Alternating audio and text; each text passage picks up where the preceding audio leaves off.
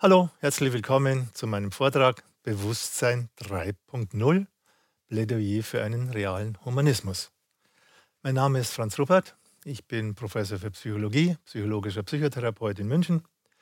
Ja, und ich will Ihnen heute eine kleine Einführung geben in die identitätsorientierte Psychotraumaterie und Therapie. Diese Theorie und Therapieform entwickle ich bereits seit 30 Jahren. Allerdings mache ich das nicht nur alleine, sondern bin im Kontakt mit vielen, vielen Menschen, vielen, vielen therapeutischen Kollegen weltweit, auch mit vielen Menschen, die ich therapeutisch begleiten kann. Weltweit auch, also es ist hier eine Koproduktion, diese Theorie und auch die Therapieform.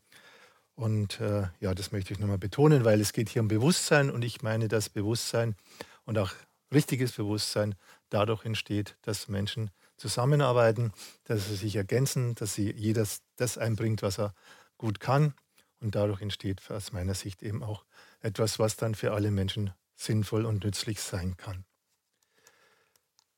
Ich mache diesen Vortrag, ich möchte ich noch betonen, nicht im Namen und auch nicht im Auftrag der Universität, an der ich angestellt bin. Ich stehe auch in keinem finanziellen Abhängigkeitsverhältnis von einer anderen hier nicht genannten Institution und ich vertrete hier keine weltanschaulichen Positionen einer hier nicht genannten Organisation. Ist mir gerade auch wichtig im Kontext eines Vortrags über Bewusstsein, Bewusstsein, das wirklich Bewusstheit schafft, das muss frei sein, das darf nicht abhängig sein, es darf sich nicht abhängig machen, das darf sich nicht auch kaufen lassen oder verkaufen, sondern es ist ein Bewusstsein, das entsteht dadurch, dass ich ehrlich bin zu anderen Menschen und vor allen Dingen auch ehrlich bin zu mir selbst. Ja, was ich, äh, mein Interesse sind Menschen. Warum sind Menschen so, wie sie sind? Ja, und das äh, versuche ich hier mal etwas zu gliedern. Was sind Menschen alles? Wie begegnen uns Menschen im Alltag auch? Zum einen, ja, Menschen sind psychisch gesund. Es gibt einfach ganz, ganz, ganz viele Menschen, die sind psychisch gesund. Oder im Grunde kann man sagen, jeder Mensch ist psychisch gesund. Es gibt, ja, es gibt dann noch andere Anteile in Menschen, aber im Grunde kann man sagen, jeder Mensch ist eigentlich psychisch gesund und jeder Mensch hat äh, eine psychische Struktur, wo man sagen kann, diese Menschen sind einfach, ja, die sind gut, die sind hilfsbereit, sind intelligent, die sind liebevoll, die sind lebendig, sie sind solidarisch, sie sind vorsichtig, sie sind zuversichtlich. Also eigentlich äh, kann man sagen, das, was wir uns vielleicht alle wünschen, da zu sein, als Mensch da zu sein, mit sich in, in Kontakt zu sein und auch in einem schönen Kontakt mit anderen Menschen. Das ist Leben, das ist Leben so, wie ich mir das auch vorstelle und auch wünsche. Aber es gibt natürlich auch andere Menschen, oder es gibt auch den gleichen Menschen oft, andere Strukturen, wo sie Traumaopfer sind, wo sie am Boden zerstört sind, wo sie beschämt sind, entwürdigt sind, erniedrigt, gedemütigt, missbraucht, misshandelt, ungelebt, ungewollt, ungeschützt und vernachlässigt. Also alles ganz furchtbar traurige Dinge. Aber das gibt es eben auch, ist auch eine Realität von uns Menschen, dass wir Traumaopfer sind. Dann gibt es es auch. Wo Opfer sind, muss es Täter geben. Wo Menschen Traumaopfer sind, gibt es auch Traumatäter.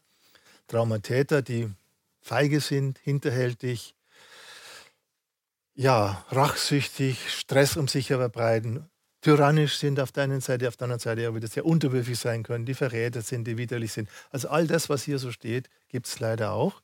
Also Menschen können auch Traumatäter sein. Und dann gibt es es als etwas, was vielleicht noch verwirrender ist, ja, dass Menschen das beides sind, dass sie beides in sich haben, dass sie einerseits diese Opferseite in sich haben und zugleich auch eine Täterseite in sich haben. Und es zeigt sich oft dann daran, dass sie hoch ambivalent sind, dass sie sich selbst beschämen, dass sie gleichgültig gegen sich selbst sind, dass sie hart zu sich sind, dass sie sagen, ich bin nicht gut genug, ich müsste noch besser sein, ich müsste perfekt werden, dass sie in sich zerrissen sind, dass sie einerseits ganz klein sich machen und andererseits wieder ganz groß und überheblich sind. Ja, dass sie auch sich selbst verletzen, voller Selbstverwürfe sind. Und das, was natürlich das Allermerkwürdigste ist, ich weiß gar nicht, ob es es im Tierreich überhaupt gibt. Man sagt mal, die Lemminge würden das machen, sich in den Abgrund stürzen. Aber bei uns Menschen gibt es. Es gibt es tatsächlich, dass Menschen sich selbst umbringen oder vielleicht sogar ihr ganzes Leben suizidal sind. Immer noch mit dem Gedanken spielen, naja, ich lebe zwar, aber vielleicht würde ich mich auch umbringen. Ja? Wenn es irgendwie, wenn es vielleicht nicht so schwierig wäre, hätte ich mich schon längst umgebracht.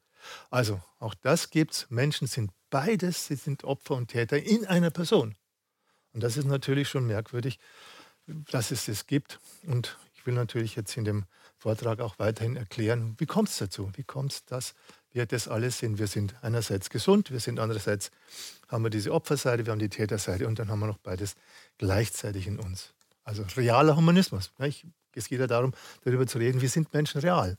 Sich jetzt nicht eine Vorstellung zu machen, wie der Mensch sein soll, wie er idealerweise ist, ja, und ihn dann mit Vorschriften sagen und Moral belehren, das muss, so musst du sein, damit du guter Mensch bist und kein böser Mensch. Auch will es auch abgrenzen, diesen realen Humanismus auch zu diesem Transhumanismus. Der Transhumanismus, der sagt, naja, wir Menschen sind jetzt noch nicht perfekt, aber wir können uns perfekt machen, wenn wir da noch diesen Chip einpflanzen, noch jede Droge nehmen, dann irgendwann sind wir dann diese tollen Menschen, ja, die, die wir uns äh, zu sein wünschen beides wird nicht funktionieren. Es wird weder dieses Ideal des Menschen und so soll er sein. Und wenn er nur irgendwie lange genug äh, vielleicht auch äh, diesem, äh, die, sich die Einstellung prägt, dann wird er ein guter Mensch und genauso gut. Wenn ich glaube ich daran, dass dieser Transhumanismus jemals irgendetwas Gutes sein wird für uns Menschen. Ich gehe vom realen Menschen aus. Reale Menschen haben Probleme, machen sich Probleme, machen anderen Probleme. Aber ich denke, sie sind lösbar wenn wir diesen Weg des realen Humanismus dann letztlich auch gehen, weitergehen. Ja, und Menschen haben eben Probleme. Einerseits macht ihnen die Natur Probleme. Ja, wir kennen das ja, gibt es Riesenbrände, halb Australien, hat man den Eindruck gehabt, ist abgebrannt. Dann gibt es Überschwemmungen, Vulkanausbrüche, Wirbelstürme und alles. Äh, ja, das sind naturgegebene Probleme. Normalerweise führen diese Naturprobleme dazu, dass sich die Menschen eigentlich solidarisieren, dass sie sich unterstützen, dass sie sich gegenseitig helfen, im Unterschied zu den selbstgemachten Problemen. Also die, Mensch, die Probleme, die menschengemacht sind, man-made disasters, sagt man das in der, in der Traumatheorie auch. Also dort, wo es um Gewalt gegen Kinder geht, wo es Konflikte in Partnerschaften gibt, wo es Wirtschaftskrisen gibt, wo es eben Kriege gibt, wo es Naturzerstörung gibt, alles selbstgemacht, von uns menschengemachte Probleme. Und da kann man feststellen, also wenn Menschen die solche Probleme machen, sich, sich Probleme machen, dass das zu weiterer Entsolidarisierung führt. Ja? Dass die Menschen dann sich weiter spalten, dass sie sich noch feindlicher werden, wenn man einen Krieg passiert in Partnerschaften. Dann ziehen sich die Menschen, ja, du musst mir auf meine Seite und der andere sagt, nein, du musst auf meine Seite und so. Also all diese selbstgemachten Probleme führen eigentlich immer zu einer weiteren Entsolidarisierung unter den Menschen. Ne? Also deswegen wäre natürlich sofort eine Schlussfolgerung zu sagen, wir Menschen sollten aufhören, uns diese Probleme zu machen. Aber so einfach scheint es nicht zu sein. Also die Frage ist, warum schaffen sich Menschen selbst Probleme, vor denen sie dann dastehen und diese letztlich auch gar nicht mehr auflösen können. Eines dieser Probleme, dieser selbstgemachten Probleme, die dann wiederum viele weitere Probleme erzeugen, frühe Fremdbetreuung. Ja? Also wo man Kinder, kleine Kinder, teilweise schon mit einigen Monaten, dann für, teilweise für den ganzen Tag in so eine Kinderkrippe gibt, zu einer Tagesmutter oder auch bei den Großeltern lässt, wo man weiß, was man eigentlich mittlerweile auch sagen, klar sagen kann, das erzeugt bei den Kindern Dauerstress, also diese lange Trennung von der eigenen Mutter erzeugt Dauerstress und zwingt sie letztendlich zur psychischen Spaltung. Was psychische Spaltung ist, werde ich im Laufe des Vortrags noch weiter erklären. Ja? Auf alle Fälle ja, kann man sagen, irgendwie schaffen es die, die Erwachsenen immer, die, die, die Elterngeneration, die Erwachsenen schaffen es immer wieder, auf irgendeine Art und Weise die nächste Generation zu traumatisieren. Im Moment ist es diese Entwicklung, dass man Kinder so ganz früh in die Fremdbetreuung gibt. Ja in der Zeit, als ich da noch Baby war, da war es halt so, da war die Mutter schon da, gab es noch gar keine Kinderkrippen, aber dann wurdest du halt als Kind allein gelassen. Du wurdest da stundenlang wurdest du irgendwo in ein Zimmer gestellt. Kein Mensch hat sich um dich gekümmert. Höchstens dann vielleicht wieder zum Stillen oder zum Fläschchen geben, aber ansonsten warst du völlig allein. Auch das ist eine traumatisierende Entwicklungsbedingung für Kinder. Ja, und Menschen wissen natürlich, dass sie Probleme haben. Sie wissen, dass sie große Probleme auch äh, sich zu, zum Teil da sind und versuchen, die zu lösen. Ja, und die vielleicht älteste Form der Problemlösung ist der Spiritualismus. Der Spiritualismus, Spiritus heißt der Geist, Spiritualismus ist sozusagen die, die, das die Beschäftigung mit den, mit den geistigen Vorstellungen, mit der geistigen Welt. Ja. Und äh, ja, und die Theorie des Spiritualismus ist eben, dass es die Geister, die Dämonen, dass es Götter gibt, die schaffen und beherrschen die Welt und damit auch uns Menschen. Und alles, was geschieht, ist letztendlich, wird gesehen als schicksalshaft, als würde das von diesen Göttern und über die Menschheit gebracht werden. Und dann muss die Menschheit halt schauen, dass sie damit zurechtkommt. Ja? In der Praxis heißt es dann, ja, wir haben dann unsere Rituale, wir haben unsere Gebete, wir haben religiöse Rituale, wir haben im Versuche, um diese höheren Mächte, die über uns herrschen, um die zu versöhnen und mit ihnen dann in Einklang zu kommen. Und das Ziel ist im Grunde die Suche nach, einem, nach einer Erlösung, auch nach einer Freiheit, losgelöst vom irdischen Dasein. Bis hin zu dieser Vorstellung, wenn ich tot bin, ja, dann komme ich vielleicht ins Paradies und dann ist, bin ich aus den Mühsalen, Mühsal des Alltagslebens, aus dem da, der Mühsal dieses Daseins, in dem es so viele Probleme gibt, dann bin ich dann erlöst. Also die Hoffnung auf eine Erlösung, nicht konkret in meinem Leben, sondern auf einer höheren Ebene, in einer höheren Sphäre. Wobei man dann beim Spiritualismus auch sagen kann, ja, das ist im Grunde auch ein Feld der Willkür. Jeder kann sich irgendwas ausdenken, was da sein könnte.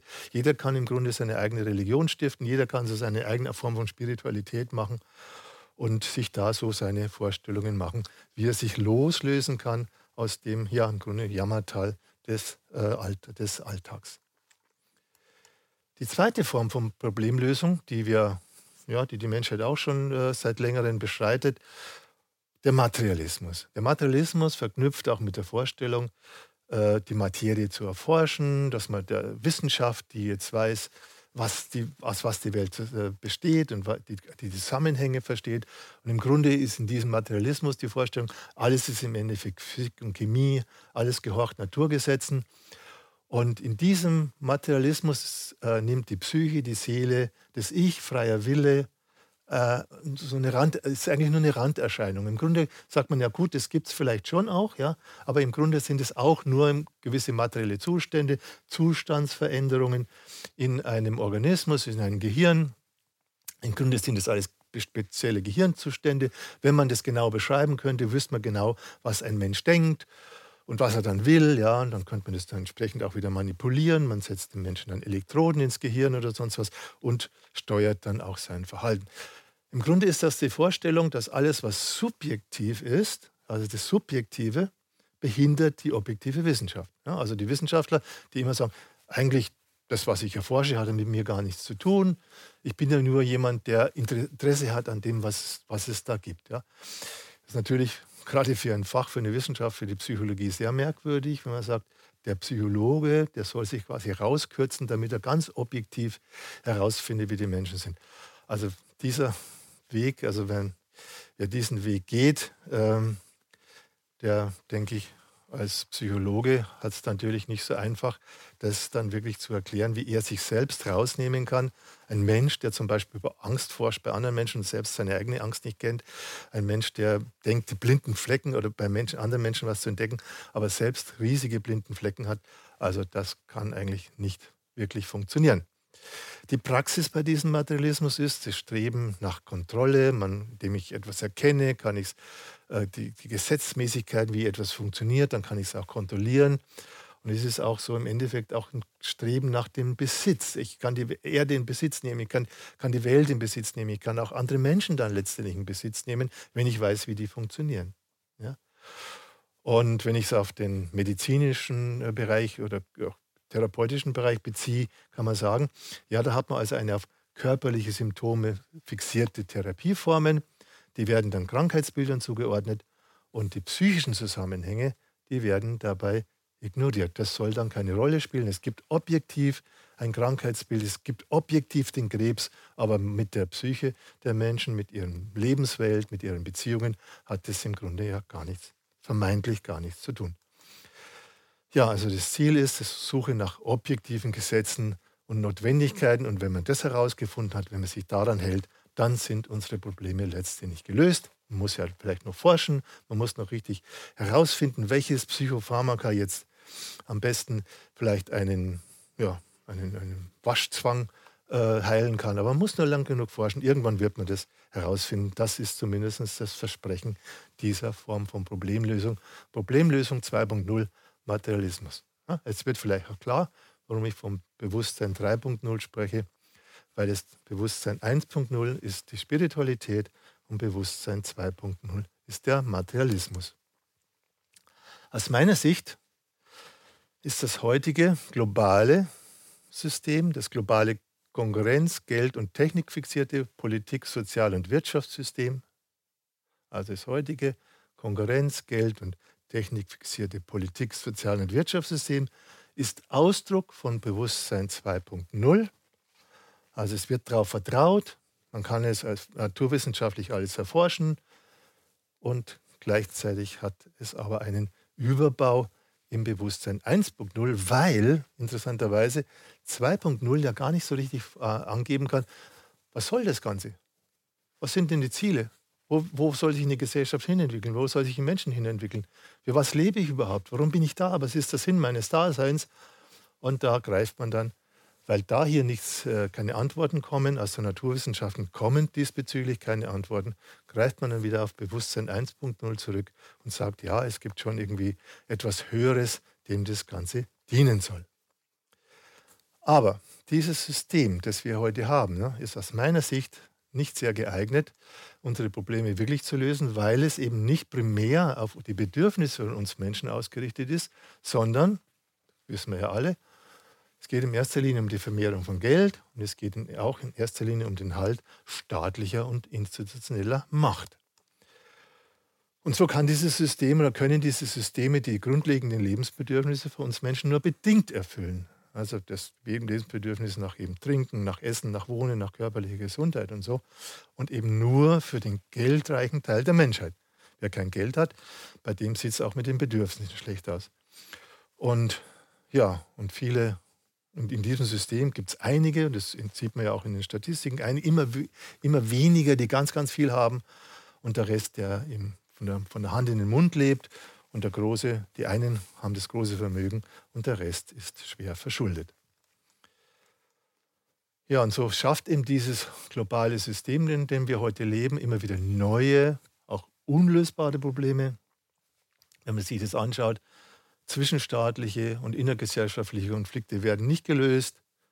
Es entsteht durch die Art der Produktion, entstehen immer wieder neue Gifte, neue Strahlungen. G5 zum Beispiel steht jetzt wieder, ist schon wieder vor der Tür. Atommüll, den wir haben, der auf Jahrtausende äh, noch, noch strahlen wird. Wir haben die Kontamination von Ackerland durch Chemie und Dünger und wir haben letztendlich auch ganz viele menschengemachte Krankheiten, allein schon durch die Art der Ernährung, äh, die eher mehr werden als weniger. Und so komme ich auch zu einer Schlussfolgerung und sage, naja, so richtig auf gesunden psychischen Strukturen basieren diese gesellschaftlichen Systeme eigentlich nicht. Im Gegenteil, Sie vergewaltigen die Realität im Grunde mit irrealen geistigen Konstrukten. Werde ich später noch was dazu sagen. Und sie stellen oft ein kollektives Selbstzerstörungsprogramm dar. Beispiel, wenn man uns die, als, als, als vielleicht das dramatischste Beispiel ist die Atombombe. Ne? Also dass Menschen, dass Menschen wirklich jetzt eine Waffe herstellen, wo ich weiß, da ist nicht nur mein Gegner den, oder der Mensch oder die Menschengruppe, die ich als Gegner identifiziere, damit dann zerstört, sondern gleichzeitig durch den Einsatz dieser Waffen zerstöre ich mich selbst. Also da kann man eigentlich nur von einem, ja, äh, von sich die Frage stellen, sind die Menschen, die solche Waffen herstellen, eigentlich im Grunde suizidal? Gehören sie genau in die Kategorie hinein, von der ich vorher gesagt habe, ja, Menschen, die so Täter und Opfer gleichzeitig sind? Für mich ist die Atombombe eigentlich das Sinnbild für diese, für diese Art von, von Menschsein. Ich bin Täter und Opfer zugleich indem ich Täter bin, zerstöre ich mich dann auch gleichzeitig selbst. Ja, um das ähm, ja, noch mal ein bisschen deutlicher zu machen, mache ich jetzt noch zwei Exkurse. Einen Exkurs über Macht und einen Exkurs über Geld, wie man das eben auch psychologisch betrachten kann, Macht und Geld. Weil Macht ist im Grunde die Vorstellung, dass wir mit Gewalt Ordnung stiften und eben diese Ordnung dann dazu dient, Not zu lindern. Das ist im Grunde vielleicht überhaupt die Legitimation von Macht. Und sagt, okay, da muss jemand mächtig sein, der muss äh, die Möglichkeit haben, mit Gewalt auch äh, über andere zu herrschen und eben um dann uns allen zu helfen, hier eine gewisse Ordnung herzustellen, um unsere Probleme zu lösen und die Not zu lindern. Das ist vielleicht so die ideale Vorstellung von Macht. Aber jetzt, wenn man sich das genauer äh, anschaut, ne, kann man einerseits sagen, Macht gibt es nur, wo es Ohnmacht gibt. Also nur dort, wo jemand dann ohnmächtig gemacht wird, gibt es ja die, letztendlich auch die Macht. Aber psychologisch ist es auch umgekehrt. Kann man feststellen, dass Menschen, die Ohnmachterfahrungen machen in ihrem Leben, vielleicht schon früh in ihrer Kindheit auch die Ohnmachtserfahrung gemacht haben, dass die dann als Kompensation, damit ihnen das nicht wieder passiert, damit sie nicht wieder in diese Situation kommen, jemals wieder ohnmächtig zu werden, dann versuchen, Macht zu erlangen und Machtpositionen einzunehmen. Und wenn dann ein Mensch mal an der Macht ist, ja, kann man auch, auch aus vielen, vielen Beispielen kann man das sehen, dann tendieren die, die, die Menschen dazu, plötzlich von der Idee der Allmacht. Ja, auch wenn sie am Anfang noch gesagt ja, ich bin dazu da, um Probleme zu lösen und bitte, vielleicht wählt mich auch, damit, damit ich in der Macht bin und eure Probleme löse. Aber kaum sind die Menschen in der Macht, dann tendieren sie dazu, sie ihre Macht auszuweiten. Warum? Und da gibt es zum Beispiel einen wichtigen Grund. Sie werden, Menschen werden in Machtpositionen zu Tätern. Und damit die anderen, die sie jetzt zu Opfern machen, sich nicht an ihnen rächen, versuchen sie ihre Machtpositionen auszubauen, versuchen sich quasi in eine Position, der, und das, dass sie nicht mehr antastbar sind, zu bringen, manipulieren dann zum Beispiel die Presse oder äh, ja, schaffen sich Verbündete, ja, und, und, und damit man ihnen ja nichts anhaben kann. Und dadurch sind sie schon wieder Täter, ja, und durch, durch dieses, durch dieses äh, permanent an der Macht zum Täter werden, auch das befördert dann die Idee, man müsste in einer Allmachtsposition sein. Und wenn dann jemand wirklich so allmächtig ist, der große Führer ist, dann äh, kommt ja, kennen wir alle, kommt genau das Gegenteil. Diese Menschen, die dann so allein ganz vorne stehen, ganz oben stehen, die erzeugen das höchste Chaos und erzeugen auch ganz, ganz viel Elend. Und die Vorstellung, dass Macht dazu wäre, Ordnung zu stiften und Not zu lindern, das zeigt sich, verkehrt sich dann absolut ins Gegenteil. Also alle, die allmächtig geworden sind, auch in der Geschichte der Menschen, wenn man sich so anschaut, haben enormes Chaos und Elend um sich herum erzeugt. Und dadurch wird eben Macht zum Selbstzweck und ja, und diejenigen, die dann an der Macht sind, die sind dann noch schwer aus diesen Posten wieder wegzubringen.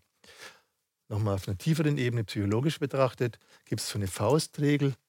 Das Verhältnis zur Macht, im Verhältnis zur Macht spiegelt sich oft die Vaterbeziehung wieder. Ja, also dass, dass äh, Menschen, als Söhne, ne, die so einen dominanten Vater erlebt haben, dann entweder mit ihm kämpfen und dann eben auch mächtiger werden wollen als der Vater oder sich dann dermaßen unterordnen, dass sie überhaupt kein Verhältnis mehr zur Macht haben und ja, und sich dann eher auch sonst in die Unterordnungsposition begeben. Das Geld, wenn wir uns das Geld mal auch psychologisch betrachten, kann man sagen, Geld ist eine Fiktion. Geld ist ein purer Gedanke, Geld ist einfach eine Vorstellung eine Vorstellung, jedem und allem, was es so gibt, einen abstrakten Wert zuzuweisen. Und zu sagen, in allem steckt jetzt irgendein abstrakter Wert. Also nehmen wir mal ein Beispiel. Ja, meine Jacke, mein Jackett, also es hat einen bestimmten Wert, das kostet so und so viel. Und äh, meine Hose, die hat auch einen bestimmten Wert, vielleicht äh, kostet die Hälfte. Dann kann man sagen, also für, für, eine, für eine Jacke kannst du dir zwei Hosen kaufen. Ja? Aber na, dann denken, aha, okay, ist ein Verhältnis, okay, so kann man machen. Aber jetzt plötzlich kann aber sein, dass der Preis der Jacke fällt und der Preis der Hose steigt. Wie kommt es das? Ja? Also das heißt, der Wert kann unmöglich das sein, was in den Dingen selbst steckt, sondern ist etwas, was von außen zugewiesen wird. Und das heißt, im Grunde ist das Geld nur so lange etwas wert, solange alle daran glauben, dass es etwas wert ist. Wenn ich jetzt irgendwo zum Einkaufen gehe, gebe jetzt meinen Geldschein hier ab und sage, hier, das sind 50 Euro, gib mir dafür was dann wird der andere mir das nur dafür geben, wenn er daran glaubt, dass das irgendwas wert ist. Ne? In dem Moment, wo er dann hört, ah, gestern war eine große Inflation, heute ist 50 Euro gar nichts mehr, dann wird er mir auch kein Brot mehr dafür geben. Ja, also, und weil das Geld auch den Unterschied zwischen arm und reich schafft. Am Geld, ja, am Geld entscheidet sich, ist jemand reich oder ist jemand arm, muss der Glaube an das Geld mit Gewalt durchgesetzt werden. Weil sonst würden sich natürlich die, die arm sind, ja, die oder arm gemacht worden sind, dann irgendwie das halt nehmen von den Reichen äh, und sagen, okay, so geht es ja nicht. Aber damit das nicht passiert, damit das Geldsystem als solches funktioniert, braucht es dann die Gewalt, die eben dann die Armen arm hält und die Reichen reich, vielleicht auch immer reicher werden lässt. Ja, das heißt also, im Endeffekt gibt es dann eine, ein Geldsystem, das aber auch Macht ausübt, sowohl über die, die reich wie arm sind. Also selbst die Reichen, die in diesem System profitieren, die dann viel Geld haben, äh, sind dann auch Sklaven dieses Geldsystems, müssen gucken, wie sie ihr Geld vermehren. Und die Armen müssen natürlich schauen, wie sie über den Tag kommen. Und so können wir auch hier wieder sagen, genauso wie bei der Macht wird für uns Menschen dann das etwas zum Selbstzweck. Also das Geld selber, das wird zum Selbstzweck, dem sich jetzt alle Menschen unterwerfen. Eigentlich auch wieder kann man sagen, was sehr spirituelles. Ja? Ich erfinde etwas, was, was Höheres ist, was, was, wert, was wert sein soll, was über uns allen steht, über allen Menschen steht. Und nun sind die Menschen nicht mehr den Göttern und Geistern und Dämonen unterworfen, sondern sie sind einem Geldsystem unterworfen, das sie sich aber auf der anderen Seite selbst kreiert haben. Auch hier kann man noch eine psychologische Faustregel angeben. Im Verhältnis zum Geld spielt sich die Mutterbindung wieder. Ich sage mal ein kleines Beispiel aus der Praxis. Vor einiger Zeit habe ich mit einem Mann aus Singapur gearbeitet. Der hatte gesagt, ich will Geld. Und warum will er das Geld? Er hat eigentlich Geld, er ist gar nicht arm. Aber in, in ihm quasi gibt es so die Vorstellung, wenn er noch mehr Geld hätte, das wäre was Gutes für ihn. Was war der Hintergrund? Ja, er wurde als Kind von seiner Mutter allein gelassen, weil die Mama arbeiten gegangen ist. Und dann hat er als Kind gelernt, ja, das Geld ist wichtiger als ich. Also für meine Mama ist Geld wichtiger als ich. Und wenn ich jetzt Geld habe, wenn ich viel Geld habe, dann vielleicht äh, nimmt mich meine Mama auch wichtig und dann bin ich für meine Mama auch wichtig. Also das war so quasi das Unbewusste, warum er so auf Geld fixiert war, weil er im Grunde eigentlich auch sich nach der Liebe seiner Mutter sehnt. Ja, Bewusstsein 3.0. Ne? Also diese neue Art von Bewusstsein, die meiner, meines Erachtens dringend notwendig wäre für uns Menschen, damit wir wirklich unsere Probleme lösen und damit wir uns nicht permanent Probleme machen, die unlösbar sind. Also dieses Bewusstsein 3.0 ist der Versuch, den Spiritualismus und den Materialismus quasi auf eine höhere Ebene zu bringen, auf die Ebene eines psychologischen Realismus, dass wir dort erstmal schauen, wie sind wir Menschen wirklich? Nicht, wie stellen wir uns vor? Ja, auch auch die, die, die Weltbilder, die Menschenbilder, die so kursieren. Ja, der Mensch ist der des Menschen Wolf oder der Mensch ist ein Händler, der nur auf seine, Nutzen, äh, seine Nutzenoptimierung aus ist. Und, und es sind ja alles so ganz krude Menschenbilder, also mit denen man da arbeitet. Ich glaube, wir müssen oder ich denke, wir sollten unseren unsere, uns, alles, was wir tun, auch uh, unser Zusammenleben, unser gesellschaftliches und politisches Zusammenleben, wir sollten es wirklich auf einen Realismus begründen, äh, auf etwas begründen, was wirklich real ist, auf das, wie Menschen wirklich sind, wie sie sind, wie sie sich entwickeln und daraus dann die entsprechenden Strukturen schaffen. Also die identitätsorientierte Psychotraumaterie und Therapie bietet aus meiner Sicht eine Synthese an zwischen dem Spiritualismus als die Bewusstseinsebene 1.0 und dem Materialismus als die Ebene 2.0. Weil ich will ihm nicht sagen, das ist alles verkehrt im Spiritualismus und Materialismus. Nein, da gibt es ganz, ganz viele sinnvolle, wertvolle Erkenntnisse, die die Menschheit über die vielen Jahrtausende ihrer Existenz schon geschaffen hat. Aber in dieser Einseitigkeit und dieser, ja, und auch in dieser äh, in, in, in, in einer Weise, wo, wo, wo dem Menschen nicht gerecht wird, wo man die Menschen nicht sieht, wie sie wirklich sind, ja, helfen diese beiden Richtungen nicht wirklich weiter. Wir brauchen da etwas Neues und das ist mein Angebot mit Bewusstsein 3.0. Was macht nun diese identitätsorientierte Psychotraumatheorie aus? Das will ich im Folgenden erläutern, nämlich die Kernkonzepte der IOPT. Die Kernkonzepte sind Psyche, sind Identität und sind Psychotrauma. Also damit will ich mich jetzt in der Folge beschäftigen, zu erläutern, was verstehe ich unter Psyche, speziell in der menschlichen Psyche, was verstehe ich unter Identität und was ist mit dem Psychotrauma gemeint. Ja, die Psyche. Die Psyche betrachte ich als einen Teil des lebendigen menschlichen Organismus. Der menschliche Organismus besteht für mich grundsätzlich aus Materie, Energie und Information.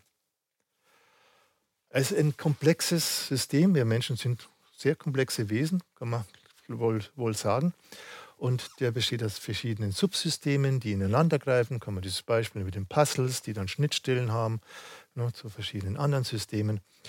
Und ja, der Mensch besteht eben so aus verschiedenen Subsystemen. Es besteht aus einem genetischen System, besteht aus einem Nervensystem, er besteht aus einem Hormonsystem, er besteht aus einem Immunsystem, er besteht aus einem bakteriellen System und er besteht eben auch aus einem psychischen System. Das heißt also, das psychische System ist Teil eines Ganzen des lebendigen Organismus. Und die Frage ist, warum haben wir das überhaupt? Warum haben wir ein psychisches System? Ne? Warum, haben wir, ne? warum haben wir ein genetisches System? Ne? Wenn wir Nervensystem, all das kann man untersuchen.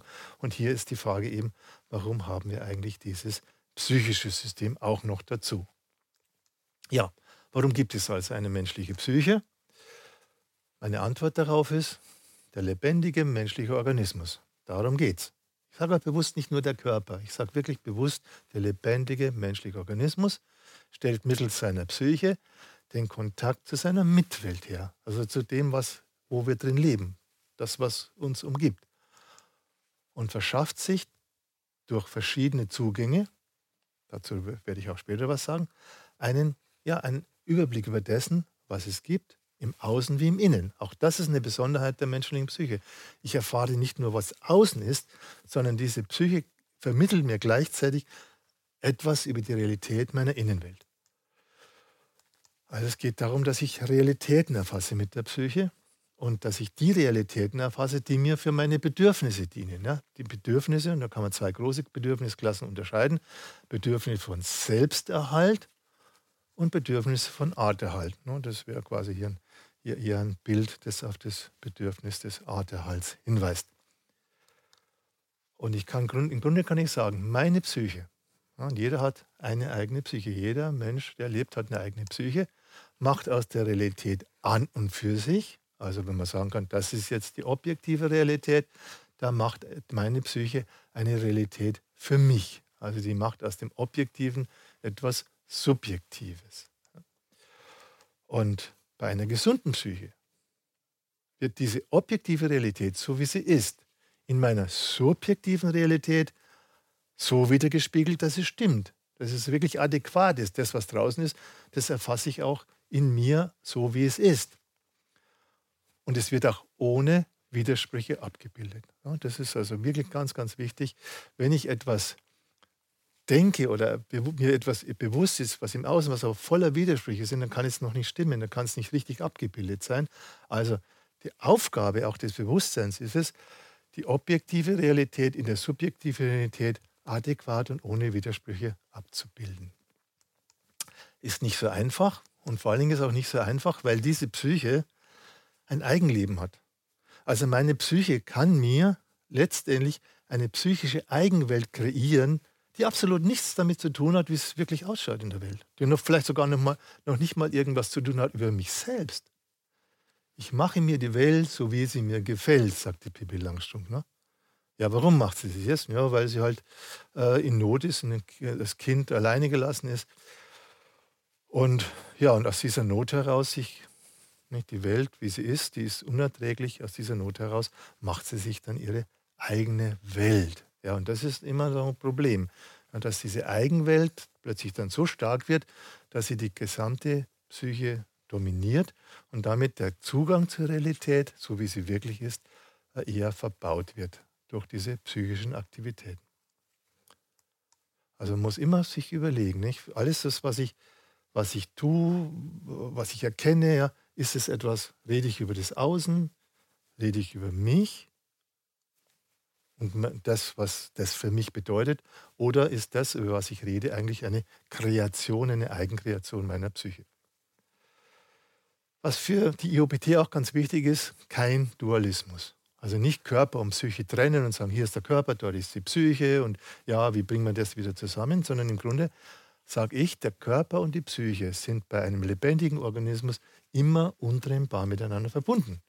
Also es gibt weder eine Angst an sich, die irgendwie losgelöst von diesem Organismus wäre, noch gibt es so ein Herz an sich, in dem jetzt äh, das als reiner Muskel äh, funktioniert, das wie eine Pumpe ist, das jetzt Blut durch diesen Organismus zirkulieren lässt, sondern auch in diesem Herz steckt Information. Auch dieses Herz ist ein Informationsverarbeitungssystem und überhaupt ist es ganz, ganz wichtig, das, was der Materialismus uns vielleicht glauben macht, dass unsere Psyche auf das Gehirn sozusagen, Gehirn sitzt unsere Psyche, ja, äh, was, der, was man uns da glauben macht, das stimmt nicht. Die Psyche sitzt in jeder Zelle, behaupte ich. Also jede Zelle ist in der Lage, Informationen aufzunehmen, Informationen zu verarbeiten und Informationen wieder abzugeben. Also es braucht für die Psyche jetzt nicht schon ein vollkommen ausgebildetes Nervensystem oder ein Gehirn, sondern von, wir werden es dann sehen, von Anfang an, wenn wir existieren, wenn wir selbst als Zellen erst existieren, sind wir bereits ein Mensch mit einer Psyche, mit Materie und Energie. Also, die Psyche ist für mich, so kann man das auch definieren, sind verschiedene Programme des lebendigen Organismus, um Informationen über die für diesen Organismus relevanten Realitäten zu erfassen, aufzunehmen, zu verarbeiten, wieder abzugeben, um letztlich auch dann die Handlungen dieses Organismus sinnvoll zu steuern.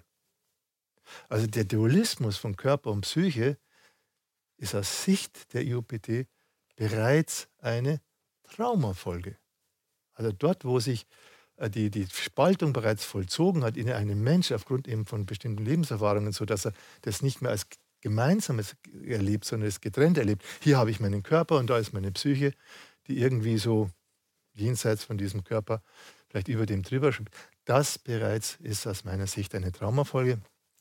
Man kann ja auch sagen, der Erfinder des Dualismus, Descartes, ja, der ja davon spricht, ne, cogito ergo sum, also ich existiere quasi, weil ich denke und nicht, weil ich einen Körper habe und weil ich mein Körperbedürfnis habe, dass dieser Dualismus auch von, äh, der, der das abendländische Denken auch sehr, sehr stark bestimmt, dass dieser Dualismus, die Behauptung eines Dualismus, das Ergebnis, das Denkergebnis, Bewusstseinergebnis eines traumatisierten Menschen ist. Warum? Ja, Descartes hat seine Mutter früh verloren. Er hat bereits mit zwei Jahren hat er seine Mutter früh verloren. Und wenn ein Kind seine Mutter mit zwei Jahren verliert, dann ist es ein massives Trauma für ein Kind. Also behaupte ich mal, dass dieses Denken in, diesen, in dieser Dualität, äh, die Descartes äh, entwickelt hat, dass das bereits eine Philosophie der Traumatisierung ist. Obwohl er es natürlich nicht so denkt. Natürlich, er denkt natürlich, es ist alles äh, so normal und richtig, wie er das sagt. Und das ist ja auch das große Problem, wird man auch noch sehen, das große Problem, dass traumatisierte Menschen nicht erkennen, kein Bewusstsein davon haben, dass sie traumatisiert sind. Aber dazu später noch mehr. Bleiben wir erstmal noch bei der Psyche, der menschlichen Psyche und ihren verschiedenen Funktionen, die sie hat. Es ist die Wahrnehmung, es ist das Hören, Sehen, Riechen, Schmecken, Tasten, Spüren. Ich würde auch sagen, dieses unmittelbar andere Menschen, die Beziehungsqualitäten äh, mit anderen Menschen äh, wahrzunehmen. Auch das ist so für mich sowas wie ein sechster Sinn oder siebter Sinn vielleicht so. Ja, also ich, das würde ich sogar noch ergänzen, dass wir nicht nur fünf Sinne haben, sondern auch noch einen Beziehungssinn extra dazu haben. Ja, dann unsere Gefühle: Liebe, Angst, Wut Trauer, Scham, Schuld, Schuldgefühle. Äh, das ist auch eine ganz, ganz wichtige Funktion unserer Psyche, jetzt Gefühle zu erzeugen, Gefühle zu haben. Dann Vorstellungen, wir, habe ich vorher schon darüber gesprochen, wir können uns etwas vorstellen, was es gar nicht gibt. Aber das Vorstellen hat ja auch äh, zum Beispiel gute, leistet auch gute Dienste, nicht nur im Traumakontext äh, gibt es das, sondern es gibt es auch als, als, als, als sinnvolles. In einer gesunden Psyche stelle mir zum Beispiel vor, ich möchte ein Haus bauen, ich, wie stelle ich mir das Haus vor, mache entsprechende Pläne und setze das dann äh, sinnvoll um, zweckmäßig um. Zur Psyche gehört das Denken. Das Denken, das kann assoziativ sein. Ich korreliere etwas, was nebeneinander auftritt, sage, okay, irgendwie hängt es zusammen. Oder ist es eben logisch-rational, wobei man natürlich sagen kann, das logisch-rationale Denken ist nicht, müsste natürlich letztendlich auch das Ziel sein, weil allein das assoziative Denken, ja, äh, das kann uns sehr in die Irre führen und kann uns auch, ähm, ja, da kann man auch irgendwas, kann man wieder ganz schnell vielleicht zu einem spirituellen Kontext landen, äh, während das logisch-rationale Denken natürlich eher so in Richtung auch einer, einer guten Wissenschaft dann geht. Zur Psyche gehört äh, das Erinnern. Man muss sich vorstellen, wir hätten keine Erinnerungsfähigkeit. Dieser Organismus könnte nicht seine Erfahrungen abspeichern. Dann könnte er auch nichts aus seinen Erfahrungen lernen. Er müsste jeden Tag wieder neu irgendwie von Neuem anfangen. Und deswegen haben wir ein komplexes Erinnerungssystem in dieser Psyche kurz- und langfristige Erinnerungen, bildhafte, episodische, semantische, heißt also sich über Worte an etwas erinnern, prozedural, prozedural heißt also prozedural heißt es, ähm, ich lerne irgendwann mal Autofahren, ja, und dann automatisiert sich das, geht es automatisch. Ich muss nicht permanent denk daran denken, wie geht es jetzt Gas geben und kuppeln und äh, das läuft dann automatisch. oder auch bei Sportarten oder auch wenn man ein Musikinstrument gut spielen kann. Zu den psychischen Hauptfunktionen gehört für mich auch das Ich und das Selbstbewusstsein, also dass dieses, diese Psyche einen Referenzpunkt hat, das Ich als Referenzpunkt des eigenen Daseins, als Referenzpunkt auch für die allen anderen, für die anderen psychischen Funktionen. Und zur, zu den Grundfunktionen der Psyche gehört auch, dass wir Menschen wollen können, ja, dass wir bewusst sagen können, das will ich und das will ich nicht. Wobei es auf der anderen Seite natürlich auch ganz viel Unbewusstes gibt, dass wir irgendwie unbewusst getrieben sind, etwas zu handeln und erst vielleicht hinterher dran dann klar werden, ach, warum habe ich das eigentlich gemacht, was hat mich jetzt dazu veranlasst? Und dann erst vielleicht wieder entscheiden können, das will ich in Zukunft vielleicht auch sein lassen. Ja, und letztendlich ne, die Handlungssteuerung. Hier gibt es tatsächlich so einen eigenen Gehirnanteil, des Kleinhirn, das jetzt speziell für die Steuerung von Handlungen zuständig ist. Also eine relativ komplexe Geschichte, diese Psyche mit den verschiedenen Aspekten. Und ja, manchmal, wenn man dann Menschen fragt, was ist denn die Psyche, die denken vielleicht am ehesten an die Gefühle. Ja, ist wichtig. Gefühle sind Teil der menschlichen Psyche, aber das ist wesentlich mehr als nur unsere Gefühle. Und bewusst, unbewusst habe ich vorher bereits angesprochen, man muss sich klar sein, die Mehrzahl unserer psychischen Prozesse geschieht unbewusst in uns. Ja? Also dieser komplexe Organismus wäre auch viel zu viel, wenn uns das alles bewusst wäre, was da abläuft an Informationsverarbeitung, wäre viel zu viel. Und deswegen ist es auch sinnvoll, dass die Mehrzahl der Prozesse in uns unbewusst ablaufen, dass also auch viele lebenswichtige Funktionen wie das Atmen, die Verdauung, Immunreaktion, auch die Sexualität in, in vielen Fällen, in weiten Teilen, dass es alles unbewusst abläuft und dass sie dem der willentlichen Beeinflussung weitgehend entzogen ist. Man muss ja nur mal sich vorstellen, ich müsste jedes Mal dran denken, es musste atmen. Ja, wie, wie viel Energie schon das alleine kosten würde. Jetzt mach mal den nächsten Atemzug und dann mach, mach wieder den nächsten. Ja, also das ist ganz gut, dass bestimmte Funktionen auch automatisch ablaufen, unbewusst reguliert sind und gesteuert sind. Sodass man sagen kann, das Bewusstsein selber ist eine Sonderfunktion, eine psychische Sonderfunktion, die jetzt bestimmte Zwecke erfüllen kann. Eben, dass wir besser miteinander kommunizieren können in Gruppen und dass wir eben Probleme effektiver lösen können. Also Bewusstsein braucht man tatsächlich auch für die Lösung von Problemen, die sich nicht von alleine lösen. Ja, und Bewusstsein ist für mich auch in vielen Teilen Co-Bewusstsein. Das kann allerdings jetzt auch sowohl in die eine Richtung wie die andere Richtung gehen.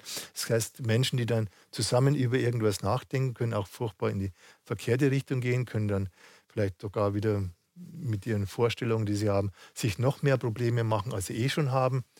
Oder eben man arbeitet zusammen, eben auf der Basis, habe ich vorher schon gesagt, des Offensein, der Ehrlichkeit, der Wahrheitssuche, dass man sich nicht versteckt, dass man sich nichts vormacht, dass man anderen nichts vormacht. Das ist die Voraussetzung, dass Co-Bewusstsein entsteht, was dann wirkliches Bewusstsein ist. Ja, und letztlich kann man dann sagen, durch unser Bewusstsein, das ist auch eine Besonderheit von uns Menschen, durch unsere Sprache, durch die Klarheit unserer Worte. Natürlich ist das so wichtig. Man muss bei bestimmten Dingen wirklich immer erstmal gucken, sind die Worte verwirrt und unklar, dann ist auch das, was daraus folgt, unklar. Also deswegen ist auch in meiner Theorie immer der Versuch, auch die, die, die Worte, also ein Ringen um das richtige Wort, weil nur dann wenn ich die richtigen Worte und Begriffe habe, dann kann ich die Realität ganz bewusst, wie es schon philosophisch so schön heißt, ich kann die Realität auf den Begriff bringen. Dann ist das, was ich mit Worten ausdrücke, tatsächlich auch eine richtige Beschreibung und Erklärung dessen, was es gibt. Ja, und wie entsteht nun ein Mensch und wie entsteht sein Bewusstsein?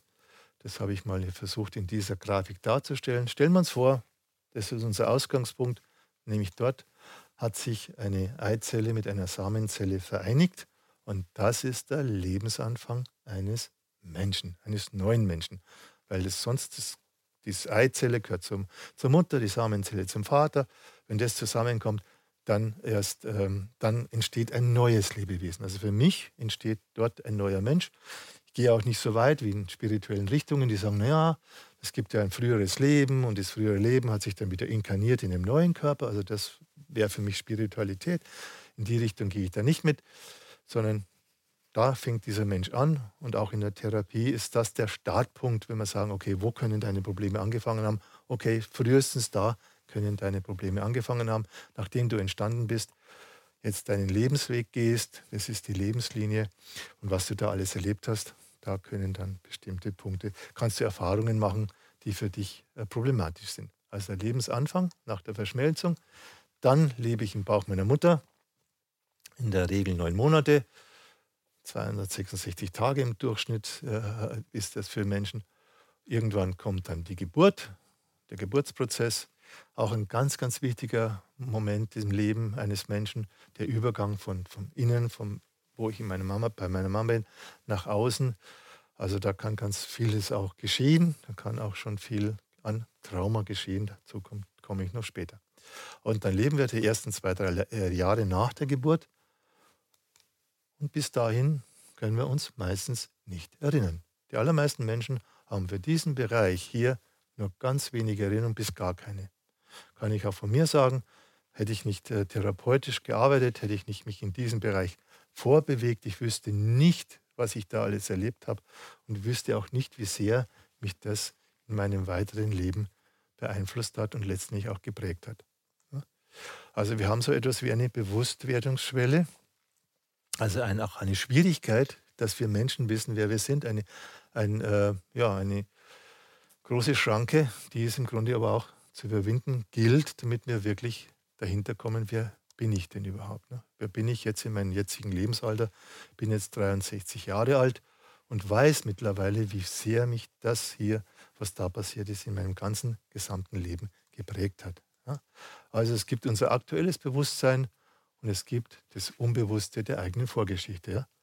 Und vielen Menschen, die jetzt Probleme haben, hier und heute oder irgendwo, nicht geht es eigentlich so wie diesem Mann, der unter einer Laterne steht und dann sucht und sucht und kommt der andere Mensch, Mann vorbei und sagt, ja, was suchen Sie denn hier? Ja, ich suche meinen Schlüssel, ich suche meinen Schlüssel. Ja, dann sagt der andere Mann, ja, sind Sie sich denn sicher, dass Sie den Schlüssel hier verloren haben? Sagt er, nein, bin ich mir nicht, aber hier ist es so hell. Ja, so ähnlich geht es vielen.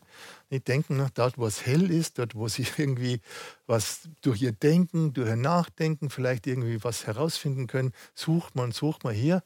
Aber tatsächlich kann es sein, dass das Problem hier ist. Dort ist der Schlüssel, den man finden muss, um zu verstehen, warum ich heute berufliche Probleme habe, warum ich heute Partnerschaftskonflikte habe, warum ich in meiner Elternrolle irgendwie nicht glücklich bin. Kann sein, hier. Aber da vielleicht liegt das eigentliche Problem begraben.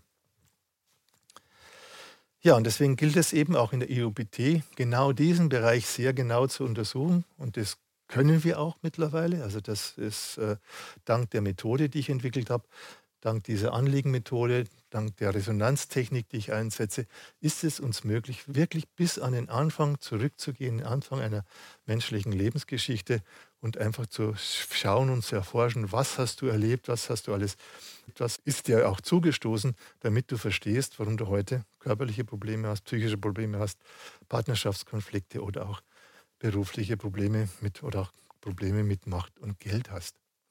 Also wir müssen ganz von Anfang anfangen. Wir müssen die Entwicklung auch in der Gebärmutter uns genau anschauen. Wobei mir ganz, ganz wichtig ist, das Kind ist immer, das, was da entsteht, ist immer ein, erstmal ein ungeborenes Kind. Es ist kein Embryo oder Fötus. Das sind alles so Begriffe aus dem Materialismus, aus dieser scheinbar objektiven Wissenschaft. Ein Kind ist nie ein Objekt. Es war noch nie ein Objekt. Das Kind ist immer ein Subjekt, ja, mit einer eigenen Psyche. Ja, das ist nicht dann irgendwo, kommt dann irgendwo von außen der Geist, der in das Kind hineinfährt, sondern für mich ist es von Anfang an ein Subjekt mit einer Psyche, das sich entwickelt und das muss es auch, als Psyche muss, das muss ich auch wirklich behaupten zunächst mal, nicht? Weil wenn du in einem Organismus eines anderen Menschen dich entwickeln willst, dann musst du diesen anderen Organismus überzeugen, dass er dich akzeptiert. Das heißt also, das Kind muss den mütterlichen Organismus beeinflussen, damit dieser Organismus ihm zur Verfügung steht. Ja, und das gibt es, das weiß man mittlerweile, hat eben diese Wissenschaft, Naturwissenschaft gut erforscht auch, dass es auch über Informationen geht, über, über Beeinflussung dieses, dieses äh, neue entstehende Lebewesen beeinflusst den mütterlichen Organismus jetzt in, an einer bestimmten Stelle des Immunsystems zu reduzieren, weil sonst würde das mütterliche Immunsystem ja dieses äh, neu entstandene Lebewesen als Fremdeiweiß äh, äh, erkennen. So, okay, da ist was in uns eingedrungen, müssen wir, müssen wir beseitigen. Damit das nicht passiert, muss eben das Kind aktiv sein und muss diesen mütterlichen Organismus überzeugen, ja, bitte steh mir zur Verfügung, steh mir als Mutter zur Verfügung. Und dieser mütterliche Organismus toleriert das oder er wehrt sich dagegen. Man kann dann zum Beispiel sagen, Abgänge, Fehlgeburten, all das sind eigentlich auch, auch Ausdruck dafür, dass sich ein mütterlicher Organismus, das ist auf den Frauen auch gar nicht bewusst, auch unbewusst dagegen wehrt, gegen eine Schwangerschaft. Ja, das Kind bringt zunächst mal, wenn es befruchtet ist, etwas mit, was ihm eine gewisse Unabhängigkeit gibt. Also die ersten sechs bis zehn Tage nach der Befruchtung kann dieses Kind auch ohne den mütterlichen Organismus überleben. Quasi wie das ist die, die, die, die, der Vorrat, das Ei. Ein Ei ist eigentlich auch ein Stück Lebensvorrat für, als Lebensmittel, damit bis die Zeit dann, äh, bis es zu der Zeit kommt, wo dieses Kind sich einnisten muss in der Gebärmutter, dort in einem immunologischen Vakuum, das dann in der, innerhalb der Gebärmutter geschaffen wird. Ja? Das heißt also, im Grunde kann man sagen, alle Menschen haben in ihrer ganz frühen Zeit eine Phase der Unabhängigkeit erlebt. Eine Phase auch, des, in der sie sich ähm, vollständig fühlen konnten, in der so die ganze Lebensenergie, Lebenskraft, Lebensfreude völlig ungebrochen noch ist. Ja? Wenn der mütterliche Organismus Ja zum Kind sagt, dann geht es weiter in diesem Sinne von, ja, ich bin da und ich entwickle mich jetzt und ich mache jetzt meine eigene Umwelt, ich baue mir jetzt meine Fruchtblase, die Plazenta, Nabelschnur, alles das, was ich zu meiner weiteren Entwicklung brauche. Ja?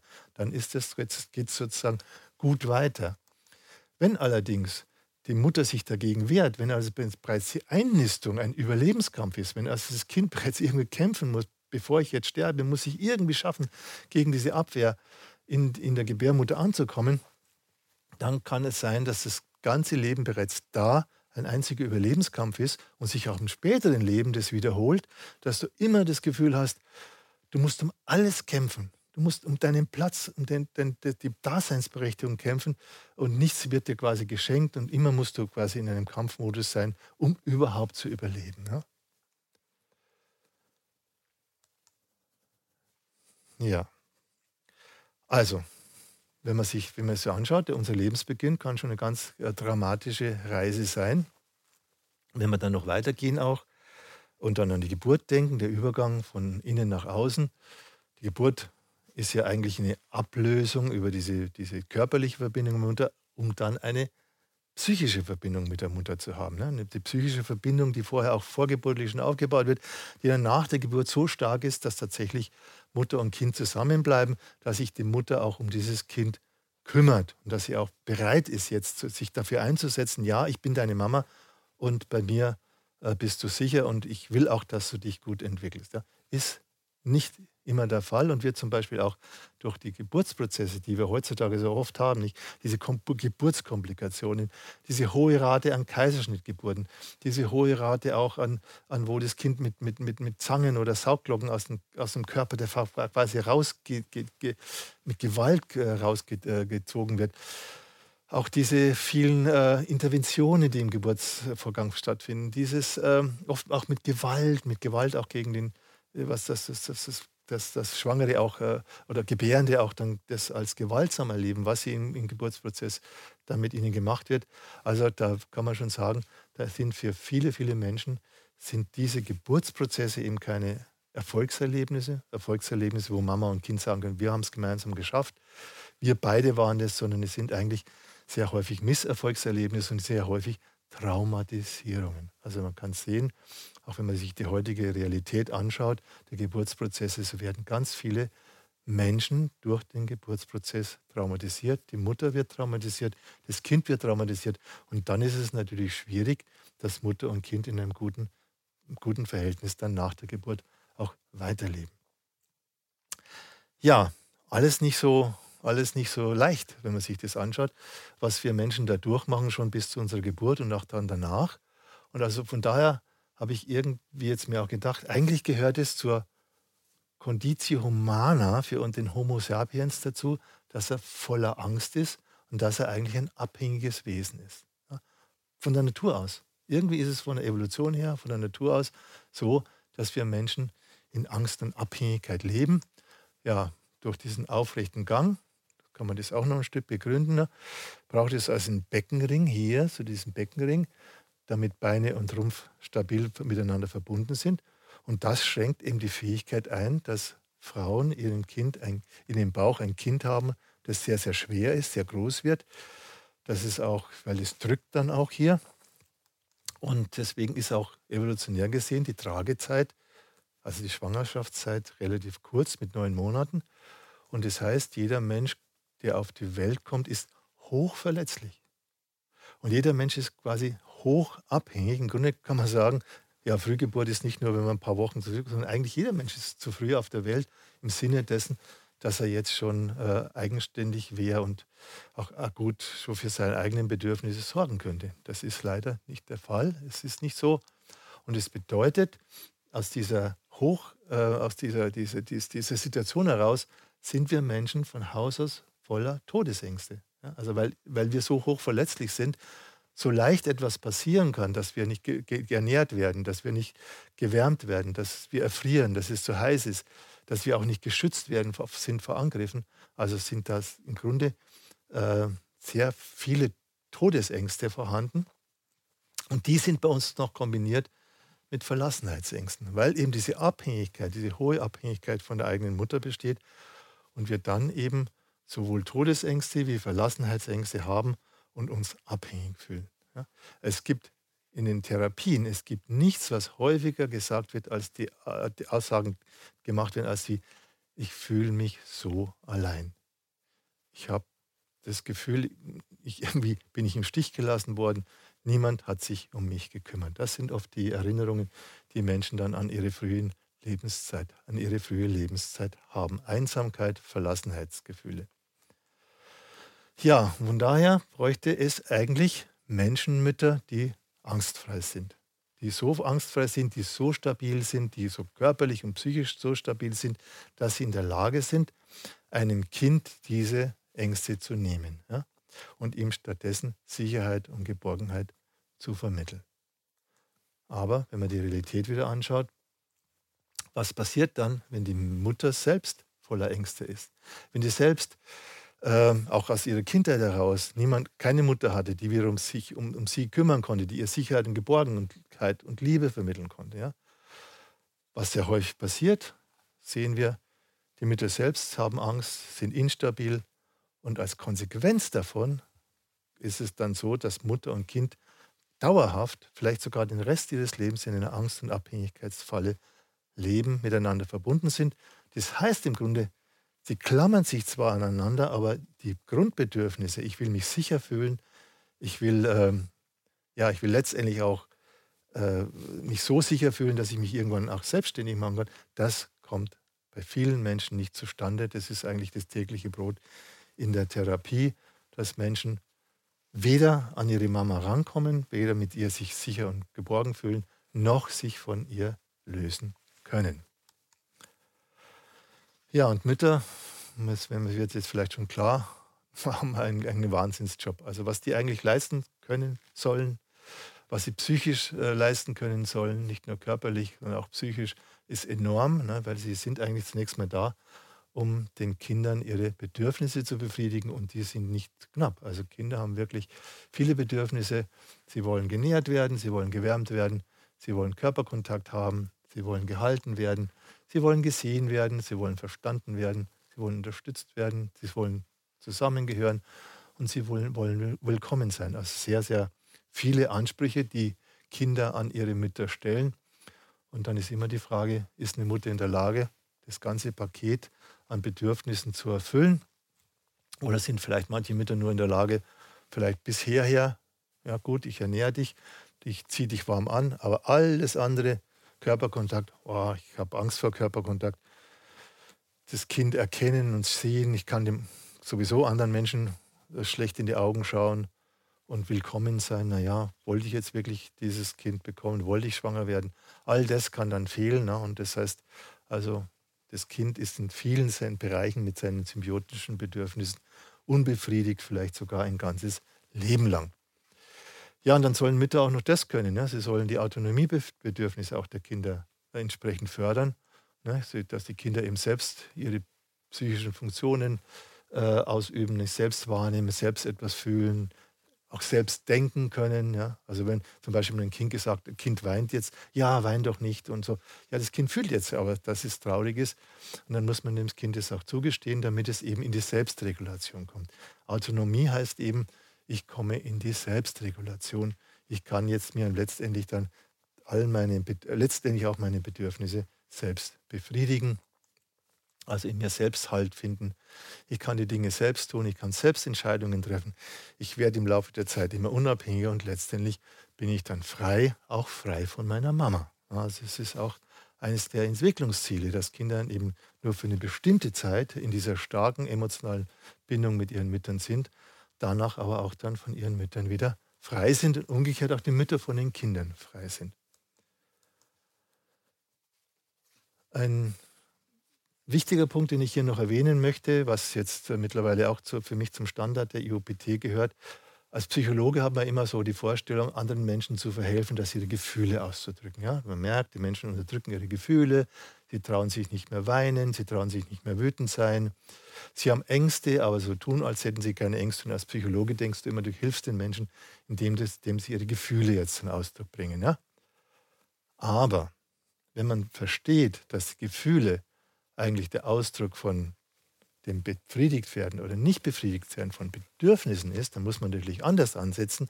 Dann muss man damit ansetzen, dass sich die Menschen erstmal ihre Bedürfnisse wieder erlauben, damit dann auch die entsprechenden Gefühle, die dazu gehören, zum Ausdruck kommen. Also diese Erkenntnis, dass das Bedürfnis das Primäre ist und dann die Gefühle, das, was daraus folgt, das hat auch bei mir auch die therapeutischen Prozesse sehr beeinflusst. Und deswegen würde ich auch sagen, die IOPT, die identitätsorientierte Psychotraumatherapie, ist bedürfnisorientiert, in erster Linie bedürfnisorientiert. Soweit einige Einblicke in die menschliche Psyche allgemein, also das, was ich über die vielen Jahre, in der ich nun schon erforsche, herausgefunden habe, die menschliche Psyche. Der nächste Punkt der IOPT, die Identität. Was ist jetzt nun Identität? Wie lässt sich das definieren? Vielleicht jetzt schon klarer geworden aus dem, was ich gesagt habe. Identität heißt, ich bin die Summe aller meiner unbewussten wie bewussten Lebenserfahrungen seit dem Beginn meines Lebens. Also seit ich entstanden bin, aus dieser Verschmelzung von Ei- und Samenzelle, seit es mich gibt, mich gibt, dieser Lebensstrang, meine Biografie, das ist meine Identität. Das, was ich vielleicht mich bewusst erinnern kann, ist das eine, aber eben auch der Hinweis, es gibt vieles, was unbewusst geschehen ist, was aber einen enormen Einfluss hat auf unsere Entwicklung. Auch das gehört zu meiner Identität dazu. Und Identität ist im Grunde die Frage, wer bin ich? Wer bin ich und was will ich in meinem Leben? Und dieses Identitätsthema ne, wird durchaus in der, in der Gesellschaft, auch, auch in der Psychologie über das Thema Identität nachgedacht. Aber man muss denke ich, da richtig aufpassen, dass man das nicht falsch versteht und dass man Identität zum Beispiel nicht verwechselt mit Identifikation. Das ist etwas anderes. Bei der Identifikation äh, habe ich den Blick nach außen. Ich bin meine Mama. Selbst in den Frühphasen der Entwicklung, auch wo auch dann so Psychologen noch sagen, ja, da gibt es so eine Phase von Symbiose, da sind Mutter und Kind eins. Es stimmt nicht. Mutter und Kind sind, vom, sind immer getrennte Wesen, sind immer getrennte Identitäten. Sie haben eine gemeinsame Entwicklungsgeschichte, sie sind nah aufeinander verbunden. Trotzdem kann man nicht sagen, das Kind ist die Mutter oder die Mutter ist das Kind. Es sind immer zwei getrennte Identitäten. Also all die Identifikationen, die wir haben, ich bin meine Familie, meine Freunde, mein Beruf, meine Firma, mein Land, meine Religion, mein Fußballverein, wirklich aufpassen, da reden wir über Identifikationen und nicht über Identität. Das Gleiche Identität entsteht nicht durch den Vergleich mit anderen, dass ich jetzt größer, kleiner, schöner, besser, schneller, intelligenter, was auch immer bin als andere. Auch hier ist der Blick ja im Außen. Der Vergleichspunkt ist im Außen. Bei Identität geht es um den Referenzpunkt, der in, in mir selbst. Ich bin mein eigener Referenzpunkt. Weswegen auch eine Gesellschaft, in der die Konkurrenz so im Vordergrund steht, eine Gesellschaft ist, die die Menschen daran hindert, bei sich zu sein, auf sich zu schauen. Weil ich muss ja immer gucken, ist der andere besser. In der Schule bin ich besser als mein Nachbar, damit ich vielleicht äh, auch auf die höhere Schule gehen kann. Schreibe ich bessere Noten? Wer ist, wer ist äh, beliebter? Wer ist auch, auch hier diese heutzutage die ganzen Vergleiche, wer kriegt mehr Likes und so weiter. Nicht? Also das ist immer der Blick im Außen und das verhindert, sage ich mal ganz drastisch, das verhindert, dass die Menschen bei sich sind, dass sie ihre eigene Identität leben und dass sie letztendlich wissen, wer sie wirklich sind. Durch den Vergleich mit anderen bekomme ich das nie heraus und ich bekomme es auch nicht heraus, wenn ich mich von anderen abgrenze, dass ich nicht so bin wie ein anderer. Ja, auch, auch, auch, Männer können sagen, ja, ich bin ein Mann, weil sonst wäre ich bin Mann, weil sonst wäre ich eine Frau und ich will ja keine Frau sein, also will ich ein Mann sein. Oder umgekehrt, ja, bei den Männern mit, bei den Frauen. Darüber wird nicht klar, wer du wirklich bist. Also Identität entsteht nur durch den Bezug auf mich selbst und meine eigene Biografie. Das, glaube ich, ganz, könnte ganz hilfreich sein für viele, die auf der, der Suche sind nach, dem, nach der Frage, wer bin ich eigentlich? Und ich habe zum Beispiel auch ne, früher sehr konkurrenzorientiert, sehr mich äh, versucht mit anderen zu vergleichen, mich abzugrenzen. Und ja, damit habe ich mich eher mehr, noch mehr verloren, als dass ich wirklich zu mir gefunden hätte. Um jetzt den nächsten Punkt auch zu verstehen, jetzt will ich, es war Identität, jetzt will ich weiterkommen auf das Thema Trauma, Psychotrauma ähm, ist es vielleicht äh, sinnvoll, mir da noch mal ein Stück zu folgen, dass ich sage, es gibt im Grunde drei Hauptzustände der menschlichen Psyche. Es gibt Wohlfühlzustände, in denen sind wir maximal realitätsoffen, weil wir uns nicht bedroht fühlen. Ja, weil wir keine existenzielle Gefahr fühlen, fühlen wir uns wohl, sind wir offen, sind wir neugierig, sind wir kreativ auch. Das ändert sich in dem Moment, wo Stress, wo, wo eine existenzielle Gefahr droht. Ich drohe meinen Job zu verlieren. Mein Partner will vielleicht mich verlassen. Äh, das Kind hat einen Unfall und dann plötzlich bin ich voll im Stress. Dann fährt diese ganze Psyche auf Stressprogramme um, schaltet auf Stressprogramme um. Und dann erlebe ich so etwas wie Realitätsverengung. Ich sehe nur noch einen Tunnelblick mit dem Tunnelblick auf die Realität und bin eigentlich damit beschäftigt und kann erst wieder zurückkehren, vielleicht zu einem Wohlfühlzustand, wenn sich meine Gefahrensituation wieder beseitigt hat. Das heißt also, kann allerdings auch, denkt man nur an den Trennungskonflikt, an Scheidungsprobleme. Es kann sein, dass Menschen jahrelang in dieser Realitätsverengung leben, dass nur noch das als das Einzige ist, was sie erst beschäftigt und sie natürlich dann über diesen Weg, wenn man so viel Stress hat, wird man krank, dass sie über diesen Weg dann auch letztlich krank werden. Und der letzte psychische Hauptzustand, das sind die Trauma-Notfallreaktionen. Das ist jetzt nun so, da ist die Gefahr so riesig, so überwältigend, dass ich sie mit meinen, noch mit meinen Stressprogrammen kann ich sie nicht bewältigen. Ich kann nicht fliehen, ich kann nicht kämpfen, ich bin da ausgeliefert, der Situation ausgeliefert. Ja, und dann bleibt eigentlich im Endeffekt nur noch die, das eine übrig, ich muss die Realität ausblenden. Und was heißt das jetzt, wenn man das jetzt im Verhältnis zu dem setzt, dass ich sage, die Psyche, die menschliche Psyche ist dazu da, um uns die Realität zu erschließen, Zugang zur Realität zu bekommen. Das heißt im Endeffekt, ich muss genau das Gegenteil machen. Ich muss meine Psyche dafür verwenden oder meine Psyche ist jetzt dafür da, damit ich die Realität nicht wahrnehme, dass ich nicht erkenne, was wirklich los ist. Ja? Also ein sehr widersprüchliches Programm. Und das heißt natürlich, nur im Notfall dürfen solche, äh, solche Programme eingesetzt werden. Aber da sehr viele Menschen traumatisiert sind, traumatisiert werden, durch die Realitäten ist es für viele Menschen die fast schon wieder die Normalität, dass sie in einem Notfallprogramm leben und überleben. Ja, von daher die Definition von Psychotraumata als eben eine für die menschliche Psyche nicht erträgliche Realität, die man nur durch das Abspalten des Unerträglichen dann überlebt. Und das Unerträgliche ist, dass meine Gefühle nach Sicherheit, äh, nach, nach, nach Zusammengehörigkeit, äh, nach Gesundheit, äh, Unversehrtheit, dass die nicht befriedigt werden, dass, die, die, die, dass ich diese Bedürfnisse nicht weiter haben kann. Und jetzt geht es darum, zu überleben. Also hier auch eine wichtige Unterscheidung in der EOBT, die Unterscheidung zwischen Leben und Überleben. Ganz großer Unterschied, ob ich lebe oder nur überlebe. Ja?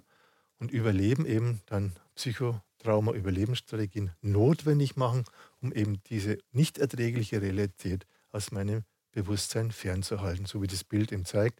Ich muss jetzt den Kopf in den Sand stecken, um nicht mitzubekommen, was, was da tatsächlich los ist, bin aber gleichzeitig, wie man hier sieht, höchst gefährdet und höchst vulnerabel auch wieder, leicht angreifbar. Das Ergebnis von diesen Prozessen ist, ich verliere den Bezug zur Realität und, ganz, ganz wichtig, gleichzeitig auch zu mir selbst. Ich werde quasi kopflos ja, und laufe dann kopflos durch die Gegend. Also Spaltung. Spaltung als der Notfallmechanismus bei einem Trauma und eine traumatisierte Psyche ist dann eben eine gespaltene Psyche. Die gute Botschaft, es bleibt etwas Gesundes. Also auch durch Traumatisierungen wird die, nicht die gesamte Psyche jetzt zerstört, in ihrer Fähigkeit, Realität zu erfassen. Es bleibt etwas, was nach wie vor in der Lage ist, Realitäten zu erfassen, aber wir haben es da mit einer weiteren Struktur zu tun, nämlich dem, das, was jetzt in diesem traumatisierten Anteil, wie ich das bezeichne, abgespalten werden muss, isoliert werden muss, aus dem Bewusstsein verdrängt werden muss, weil es eben nicht erträglich ist. Und das leisten eben diese Überlebensanteile. Die sorgen jetzt dafür, dass das möglichst nicht ins Bewusstsein dringt. Ja? Also hier unsere Überlebensstrategien machen das oder halten das im Unbewussten, was dann natürlich nicht bedeutet, dass es weg ist, dass es aus dem Organismus weg ist, aber es ist zumindest so weit erträglich, dass ich weiterleben kann. Und als ich angefangen habe, vor etwa ja, vor 25 Jahren, äh, eine Idee davon zu bekommen, dass, welche wichtige Rolle das Psychotrauma spielt, habe ich gedacht, ja, es gibt da der eine oder andere, der ist traumatisiert, der hat einen Autounfall erlebt, der andere ist äh, überfallen worden, der dritte ist vielleicht sexuell äh, vergewaltigt worden und beim vierten, äh, da ist ein Einbruch passiert in seinem Haus und dadurch hat er auch eine traumatische Lebenserfahrung gemacht. Ich dachte immer noch, das sind so einzelne Lebenserfahrungen, bis ich darauf gestoßen bin, wie viele Menschen eigentlich ihre gesamte Biografie von Anfang an als eine Traumabiografie leben. Das heißt also, das ist nicht nur ja, etwas, was sozusagen zu einer gesunden Biografie zusätzlich noch oben drauf kommt, sondern eben es kann sein, man beginnt sein Leben bereits mit dem Trauma der Identität und das bedeutet, ich bin nicht willkommen. Also ich bin von meiner Mutter nicht willkommen geheißen worden. Das heißt, sie wollte nicht schwanger sein damals zu dem damaligen Zeitpunkt, hat vielleicht sogar was versucht, mich wieder loszubekommen, hat vielleicht Abtreibungsversuche gemacht. Und daraus entsteht dann die Notwendigkeit, dass ich, wenn ich überleben will, mich anpassen muss. Ich muss mich anpassen. Ich muss mich quasi dafür, dass ich akzeptiert werde, dass ich geliebt werde, muss ich mich selbst aufgeben. Also das Trauma der Liebe bedeutet, ich gebe mich selbst auf, ich gebe meine Bedürfnisse, meine eigenen Bedürfnisse ab, auf, in der Hoffnung, dass ich geliebt werde. Aus dem heraus kommt sehr häufig dann auch das Trauma der Sexualität. Ja? Also jemand, der dann sogar noch seine Sexualität anbietet, seine Körperlichkeit anbietet und sagt, hier, bitteschön, hast du meine Sexualität, hast du meinen Körper, aber bitte liebe mich dafür, was häufig auch in der Kindheit passiert, was Kinder, äh, also wo, Kinder, die von ihren Müttern abgelehnt werden, dann die Hoffnung haben, der Papa liebt mich und dann werden sie vom Vater dann körperlich und sexuell auch missbraucht. Aber trotzdem sagt das Kind jetzt nicht, oh, der Papa liebt mich auch nicht, sondern das Kind spaltet sich wiederum und sagt, ja, ich habe einen ganz tollen Papa und das, was der mit mir macht, das schiebe ich in mein Unbewusstes ab. Das ist so, ja, okay, das muss ich halt dann verdrängen damit ich diese Illusion von Liebe habe, dass der Papa zumindest mich liebt, wenn mich schon die Mama nicht liebt. Diese vierte Stufe in der Traumabiografie, die dann hinzukommt, ist das Trauma der eigenen Täterschaft, wobei es auch da einen ganz klaren Zusammenhang gibt. Traumaopfer werden zu Traumatätern. Also keiner, kein Mensch wird zum Traumatäter, wenn er nicht vorher Traumaopfer war.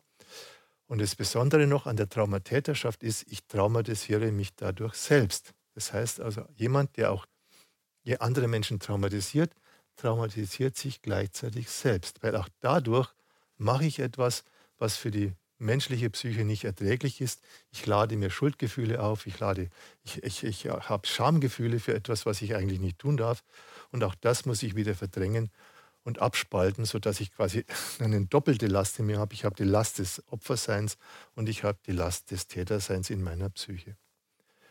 Ich habe auch für diese, diesen Worst Case, ja, den es dann geben kann, dass jemand von Anfang an in einer Traumabiografie lebt, habe ich noch den Begriff der Traumatrias gewählt, habe gesagt, es gibt Menschen, die sind nicht gewollt, es gibt Menschen, die sind nicht geliebt und nicht geschützt und das kommt ganz oft zusammen. Es sind alles drei weder gewollt noch geliebt noch ausreichend geschützt worden, gerade zu Beginn ihres Lebens.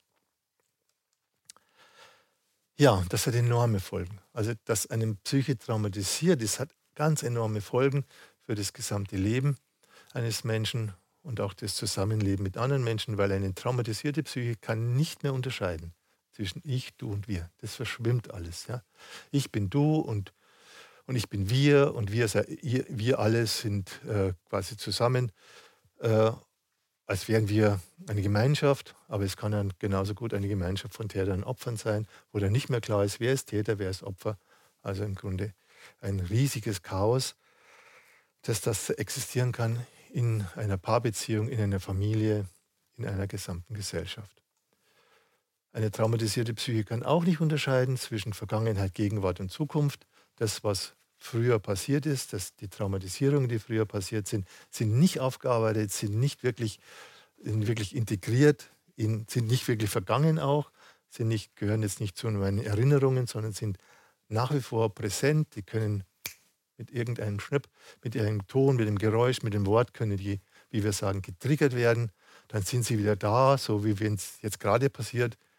Und sie werden auch so lange mich in der Zukunft begleiten, solange ich das eben nicht aufgearbeitet habe. Also auch hier ist es wie ein, ja, ein Einheitsbrei, ein Einheitsbrei von Vergangenheit, Gegenwart und Zukunft, ja, was hier in einer traumatisierten Psyche existiert. Eine traumatisierte Psyche kann auch nicht zwischen Innen und Außen unterscheiden. Ne? Das, was im Außen ist, ist Innen, was, im, was innen ist, ist Außen. Wir nennen das auch Projektion. Also das, was dann Menschen über andere Menschen sagen, ist oft mehr eine Selbstaussage, als das, dass ich über andere Menschen etwas Sinnvolles aussage. Das sind oft Zuschreibungen. Die Kinder werden dann, das Kind ist dann zu laut. Ja, nicht, weil das Kind wirklich zu laut ist, sondern weil ich halt zu empfindlich bin und das gar nicht verkraften kann. Also viel, es wird, wird nicht unterschieden richtig zwischen was nehme ich wahr, was ist und was projiziere ich nach außen. Auch da hier wieder ein riesiges Chaos und die Menschen können nicht unterscheiden zwischen wirklich Aussagen über sich selbst und Aussagen über andere Menschen. Und was ja auch ganz äh, drastisch ist, dass eine traumatisierte Psyche noch nicht mal unterscheiden kann zwischen Leben und Tod. Auch das gibt es eine riesen Vermischung. Im Leben sind die Menschen wie tot und den, die Toten betracht, betrachten sie wie, wie Lebendige. Ja? Und, und, denken, sie müssen sich jetzt um die Toten kümmern, müssen irgendwas tun, dafür tun, dass es den Toten gut geht. Oder selbst wenn die eigene Mutter schon gestorben ist, dann hat man immer noch die, das Bedürfnis von ihr etwas zu bekommen, realisiert noch gar nicht, dass sie wirklich gestorben ist und tot ist. Also auch hier ein Riesenchaos und äh, keine klare Trennungslinie. Hier ist das Leben, dort ist der Tod. Und lasst uns aus dem Leben möglichst das Gute machen. Und wenn der Tod ist, ist es eben so dass wir dann keine Bedürfnisse haben, mehr haben und wir brauchen uns dann auch keine Sorgen mehr machen um diejenigen, die gestorben sind. So kann eben eine traumatisierte Psyche nicht unterscheiden, was tut mir gut, was sind meine Bedürfnisse und was schadet meinen Bedürfnissen. Und kann auch nicht unterscheiden bei den Menschen, wer tut mir gut und wer tut mir nicht gut. Das sieht man ja dann zum Beispiel auch an der Partnerwahl. Ja? Ich ich habe einen Partner, der tut mir nicht gut und äh, irgendwann kommt es vielleicht zur Trennung oder der verlässt mich und schon kann es sein, steht der Nächste vor der Tür, wo ich ins gleiche Muster falle, wo ich nicht weiß, tut dieser Mensch mir gut. Ich habe die Illusion, der könnte mir gut tun, aber im Endeffekt wäre es eigentlich von vornherein schon klar gewesen, dieser Mensch tut dir auch nicht gut. Ja, und letztendlich, eine traumatisierte Psyche kann leider nicht unterscheiden zwischen dem, was möglich ist und dem, was unmöglich ist. Das beste Beispiel dafür ist, es ist unmöglich für einen anderen Menschen sein Trauma aufzulösen. Jeder Mensch kann nur, das ist möglich, sein eigenes Trauma auflösen. Jeder Mensch kann seine eigenen Traumatisierungen auflösen. Aber es ist unmöglich, dass eine Mutter für ihr Kind das Trauma auflöst oder umgekehrt auch die Kinder ihre Mutter von ihren Traumata erlösen können. Das geht einfach nicht. Und wenn man das versucht, dann hat man sich ein unmögliches Lebensprogramm aufgehalst. Ja, unter diesen Bedingungen setzen die Menschen wie in einer Blase, traumatisierte Menschen leben irgendwie von sich abgespalten, so in so einer geistigen Blase, das, was ihnen noch übrig geblieben ist, was sie so irgendwie, wo sie sich noch einigermaßen vielleicht einigermaßen sicher fühlen, stabil fühlen und sind von anderen Menschen nur schwer erreichbar. Ja, und manche verstärken natürlich dieses Blasendasein auch, indem sie dann Medikamente nehmen, indem sie, indem sie Drogen nehmen, ja, oder indem sie sich dann permanent irgendwie so vor den Fernseher sitzen und, und irgendwo Internet sind und immer im Grunde nicht, nicht erreichbar sind. Ne? Also das ist etwas, was einem, ja vielleicht immer wieder, äh, was man erleben kann. Es gibt einfach Menschen, an die kommst du nicht ran. Ja, und so kommt eben durch Traumatisierung die innere Not zur äußeren hinzu. Also wenn Menschen dann noch auch arm sind, wenig Mittel haben. Und dann müssen sie auch zusätzlich noch ihre Bedürfnisse unterdrücken und man kann auch sagen, selbst reiche Menschen, wenn die traumatisiert sind, können diesen Reichtum gar nicht genießen, können gar nichts wirklich was draus machen, äh, weil sie eben so in einer inneren Not sind, dass sie auch hier eher ihre Bedürfnisse permanent unterdrücken, als sie zum Ausdruck zu bringen. Wir leben dann in einem chronischen Stress, um uns dann anzupassen an so traumatisierende Lebensbedingungen, zum Beispiel innerhalb einer Beziehung. Und wir setzen uns mit unseren Überlebensstrategien im Grunde immer unerreichbare Ziele. Und die vorhandenen Ressourcen werden durch unsere Überlebensstrategien mit der Regel aufgebraucht. Ja, und so stellt sich ihm die Frage, kann Lebenszufriedenheit und Lebensglück entstehen, solange ich traumatisiert bin? Meine Vermutung ist nein. Solange ich traumatisiert bin, da kann ich auch Macht haben, da kann ich auch Geld haben, aber wirkliches Lebensglück entsteht dadurch nicht. Ja, und weil wir Menschen eben schon von Haus aus so voller Ängste sind und auch durch die Traumatisierungen noch zusätzlich voll aufgeladen sind mit ganz vielen Ängsten, muss man da ja auch natürlich jetzt die Schlussfolgerung ziehen, dass wir Menschen nicht weiter ängstigen dürfen. Ja? Weil wenn wir Menschen weit, noch weiter ängstigen, entwickeln sie noch mehr Wut und Schamgefühle, die sich dann in Aggressionen, also Gewalt gegen andere, oder Depressionen, Gewalt gegen sich selbst ausdrücken. Und man darf eben auch, und das ist für mich ein ganz, ganz wichtiger Grundsatz, das hatte ich früher auch noch nicht so verstanden, man darf auf keinen Fall Abhängigkeitsgefühle bei anderen Menschen noch zusätzlich verstärken. Das führt zu nichts Guten. Was wir stattdessen brauchen, ist ein Gegenmittel zur Angst, ein Gegenmittel zur Abhängigkeit. Es braucht Liebe und es braucht Ermutigung zur Autonomie, weswegen ich unter anderem auch einen Verein gegründet habe zur Förderung gesunder Autonomieentwicklung von Menschen. Ja, weil mir das scheint mir das Allerwesentliche zu sein, dass wir Menschen ermutigen zur Autonomie. Auch hier fühle ich mich auch in der Tradition, Tradition der Aufklärung verbunden, ja, den Menschen zu helfen. Wage es selbst zu denken, wage es du, du selbst zu sein. Das ist das, was wir Menschen, glaube ich, brauchen. Ja, und von daher stellt sich die Frage, was ist Liebe? Wenn man sagt, es ist notwendig, die Menschen brauchen Liebe, wir brauchen Liebe als Gegengift zu Angst und Abhängigkeit, müssen wir auch das äh, definieren und das tun wir in der IOPT auch. Wir sagen, Liebe ist einerseits ein ursprüngliches Potenzial. Es ist unsere Liebesfähigkeit. Und da wird mir oft auch die Frage gestellt, aber wenn ich nie geliebt worden bin, habe ich denn dann überhaupt die Chance, dass ich jemals lieben kann? Die Antwort ist ganz klar, selbstverständlich hast du die Chance, weil du hast diese Liebesfähigkeit in dir. Du hast zu Beginn deines Lebens als du entstanden bist, hast du neben deiner Lebensenergie, deiner Lebensfreude, deiner Lebenskraft, hast du auch diese Liebeskraft in dir, weil die richtet sich, die brauchst du auch, die richtet sich erstmal auf deine Mama. Und diese Liebesfähigkeit ist vorhanden. Ja, du ist vielleicht unterdrückt, die ist vielleicht jetzt abgespalten worden, die ist vielleicht gedeckelt, aber die ist da. Also ich habe es noch nie erlebt, dass man in einem Menschen dieses Potenzial, sein ursprüngliches Potenzial, diese Liebesfähigkeit nicht wieder aktivieren könnte. Also jeder Mensch hat dieses Potenzial in sich, trägt diese Liebesfähigkeit in sich. Zweitens, Liebe ist auch die Hoffnung auf Resonanz, dass ich mit meiner Liebe auch Gegenliebe erzeuge. Also ich habe auch das Bedürfnis, geliebt zu werden. Ne? Auch hier ist es oft so, dass die Menschen aufgrund von Enttäuschungen und Frustrationen, gerade auch in der frühen Beziehung mit der Mutter oder mit den Eltern, dann irgendwie so enttäuscht sind, dass sie auch das irgendwie aufgegeben haben und sagen, okay, gut, ich erwarte gar nicht mehr, dass ich geliebt werde. Ich brauche das auch gar nicht, ich komme auch so durchs Leben und überhaupt. Ja, auch da muss man, sage ich immer, nein, ja, das ist kein guter Weg. Ja. Du hast irgendwo auch, ähm, auch dein gutes Recht, ja, dass du das Bedürfnis hast, geliebt werden zu wollen. Und wenn du deine Liebesfähigkeit jetzt wieder entwickelst, dann wirst du sehen, dann wirst du auch Resonanz bei anderen Menschen erzeugen, weil im Grunde kann man sagen, alle Menschen wollen geliebt werden. Und alle Menschen können lieben. Das ist nur, das, die große Frage ist, warum ist, uns, warum ist das so auf breiter Front, auch gesellschaftlich leider, äh, uns das verloren gegangen, sodass wir das jetzt wieder aktivieren müssen. Ja, also Liebe ist auch das Gefühl, dass Mutter und Väter veranlasst, ihre Kinder zu schützen. Das ist im Grunde auch der evolutionäre Ur Ursprung der Liebe.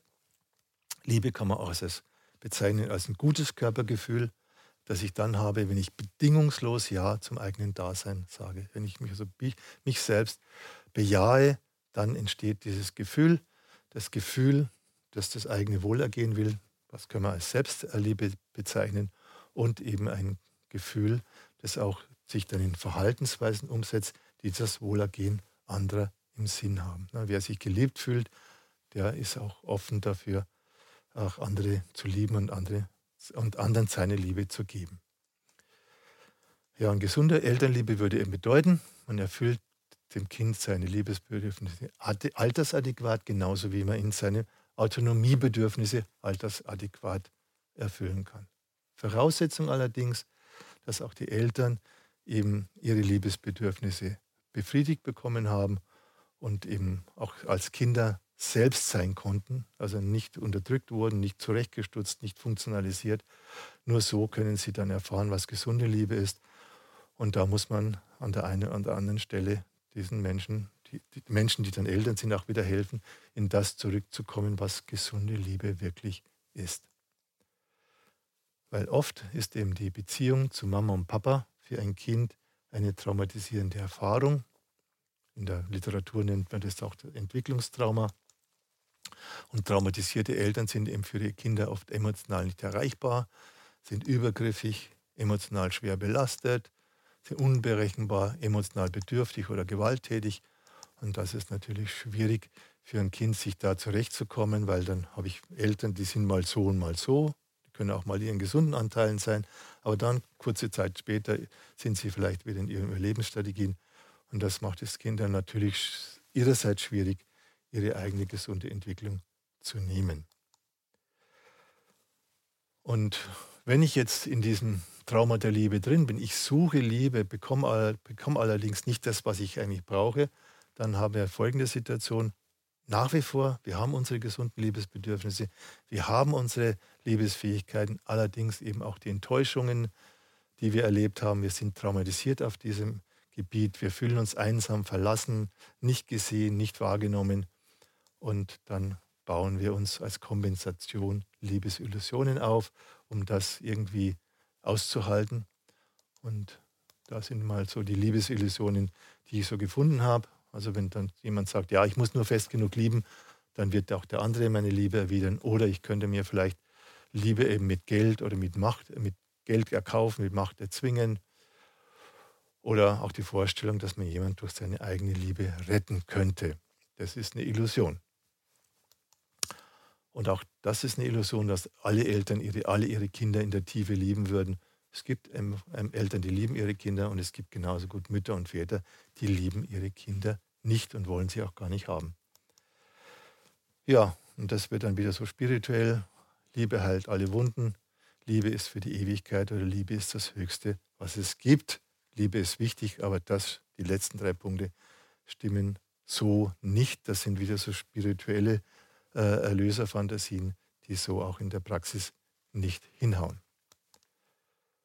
Ja, nur, durch, nur die Liebe kann die Welt retten. Also das glaube ich auch nicht. Wobei ohnehin die Vorstellung, die Welt zu retten, ja, Das habe ich auch aus, aus vielen Therapien jetzt herausgefunden, inklusive bei mir selbst. Wer die Welt retten will, will die eigentlich im Grunde die eigene Mama retten. Ne? Weil die Welt am Anfang eines, die Welt ist am Anfang für ein Kind die Mama. Ich bin in der Mama, das ist meine Welt. Und für einige Jahre dann nach der Geburt auch noch. Und wenn also diese Idee von der Weltrettung jemand hat, dann kann man das oft zurückführen, dass er eigentlich die eigene Mama retten will oder die Welt, die Nation retten, ja. Make America Great Again oder solche Dinge. Das sind eigentlich alles äh, Programme von traumatisierten Kindern. The worst case in dem Ganzen ist die Täter-Opfer-Dynamik. Eine Täter-Opfer-Dynamik, die eben Täter und Opfer aneinander schweißt, wo sie miteinander verbunden sind, verstrickt sind, nicht voneinander losgehen, loskommen. Das heißt, was ich schon gesagt habe, nach Traumaerfahrungen beschädigen die menschliche Psyche von Traumaopfern, aber genauso gut auch die Traumatäter beschädigen durch Lügen, Betrügen, Gewaltanwendung bis hin zum Mord die eigene Psyche. Beides ruft ein Gefühl hervor, das die allermeisten Menschen am meisten fürchten, nämlich Scham. Schamgefühle. Ja? Sowohl die Opfer schämen sich dafür, dass sie Opfer geworden sind, als auch die Täter schämen sich, dass sie Täter geworden sind. Und was machen wir, wenn wir uns schämen? Wir schweigen. Wir reden nicht drüber, wir tun so, als wäre es gar nicht gewesen. Wir verstecken uns, es verschlägt uns die Sprache. Wir tabuisieren, wir machen Tabubereiche. Und das ist es dann, was die Opfer und die Täter miteinander verbindet. Die Scham und das Nicht-Ansprechen, das Tabuisieren der eigenen Beschädigung, das Tabuisieren der eigenen psychischen Beschädigung, das ist das, was verhindert, dass Traumaopfer sagen, ich will nicht länger Traumaopfer sein, ich will von niemand mehr äh, zum Opfer gemacht werden.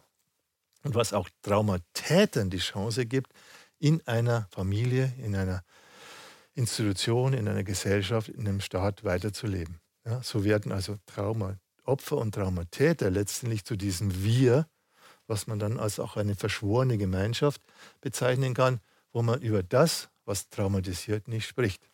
Also die Konsequenz ist dann, man spricht nicht über Trauma, man spricht nicht über die Psyche. Also das ist aus meiner Sicht einer der wesentlichen Gründe dafür, warum wir auch in unserer heutigen Zeit, wo wir so aufgeklärt sind, so vieles wissen, aber über ganz das Wesentliche, über was ganz Wesentliches nicht reden. Wir reden nicht über die Psyche in einem Sinne, dass wir sie wirklich komplett verstehen. Und wir reden auch nicht über Psychotrauma, weil das ist zu heiß, ist zu brenzlig. Es würde zu viel Schuld- und Schamgefühle erzeugen, weswegen wir dann versuchen, das auszuklammern. Und für mich bedeutet es dann im, Letzte, im Endeffekt, wir lösen unsere Probleme nicht wirklich. Und das ist eben, was ich sage, Bewusstsein 3.0, das neue Bewusstsein. Das geht auch an dieses Thema ran, an die Scham- und Schuldgefühle, die durch Trauma und Traumatisierungen entstehen. Nur so kommen wir dann zu einer Gemeinschaft, die wirklich eine, den, den Namen verdient, Gemeinschaft zu sein und nicht eine, ja, eine, eine, eine, eine Ansammlung von Menschen, die traumatisiert sind. Ja, und das ist das Ziel auch, eines der großen Ziele der IOPT, wenn sie in die, in die Therapie geht, wenn wir also praktisch werden, wobei ich auch das noch gerne sagen möchte, dass diese Theorie, die ich vorher vorgestellt habe, ist aus der Praxis entstanden. Ja? Und durch die Praxis wird immer wieder durch die tägliche Praxis, die ich erlebe, die Arbeit mit vielen Menschen, die ich mache, wird diese Theorie immer auf den Prüfstand gestellt. Und das, deswegen gibt es auch immer wieder Veränderungen in dieser Theorie, weil es quasi so ein quasi Rückkopplungsprozess ist zwischen Theorie und Praxis. Und ich hätte diese Theorie, die ich jetzt gerade vorgestellt habe, nie in dieser Form darstellen können, wenn ich nicht die Praxis hätte. Und wenn ich nicht mit so vielen Menschen kooperieren würde um diese Theorie immer wieder zu überprüfen, stimmt das, was ich sage, stimmt das, was wir hier herausfinden oder stimmt es nicht.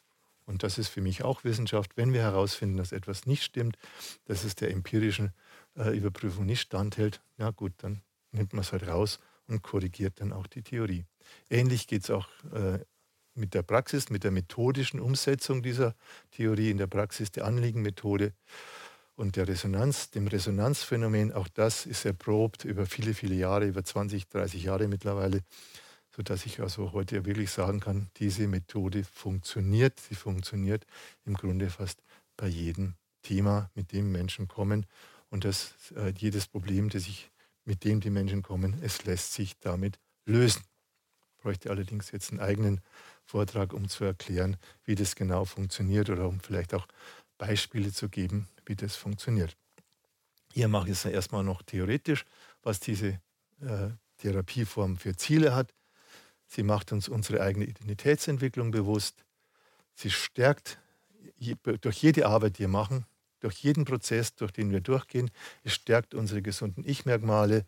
Es fördert den eigenen freien Willen als Basis von der, der Identität.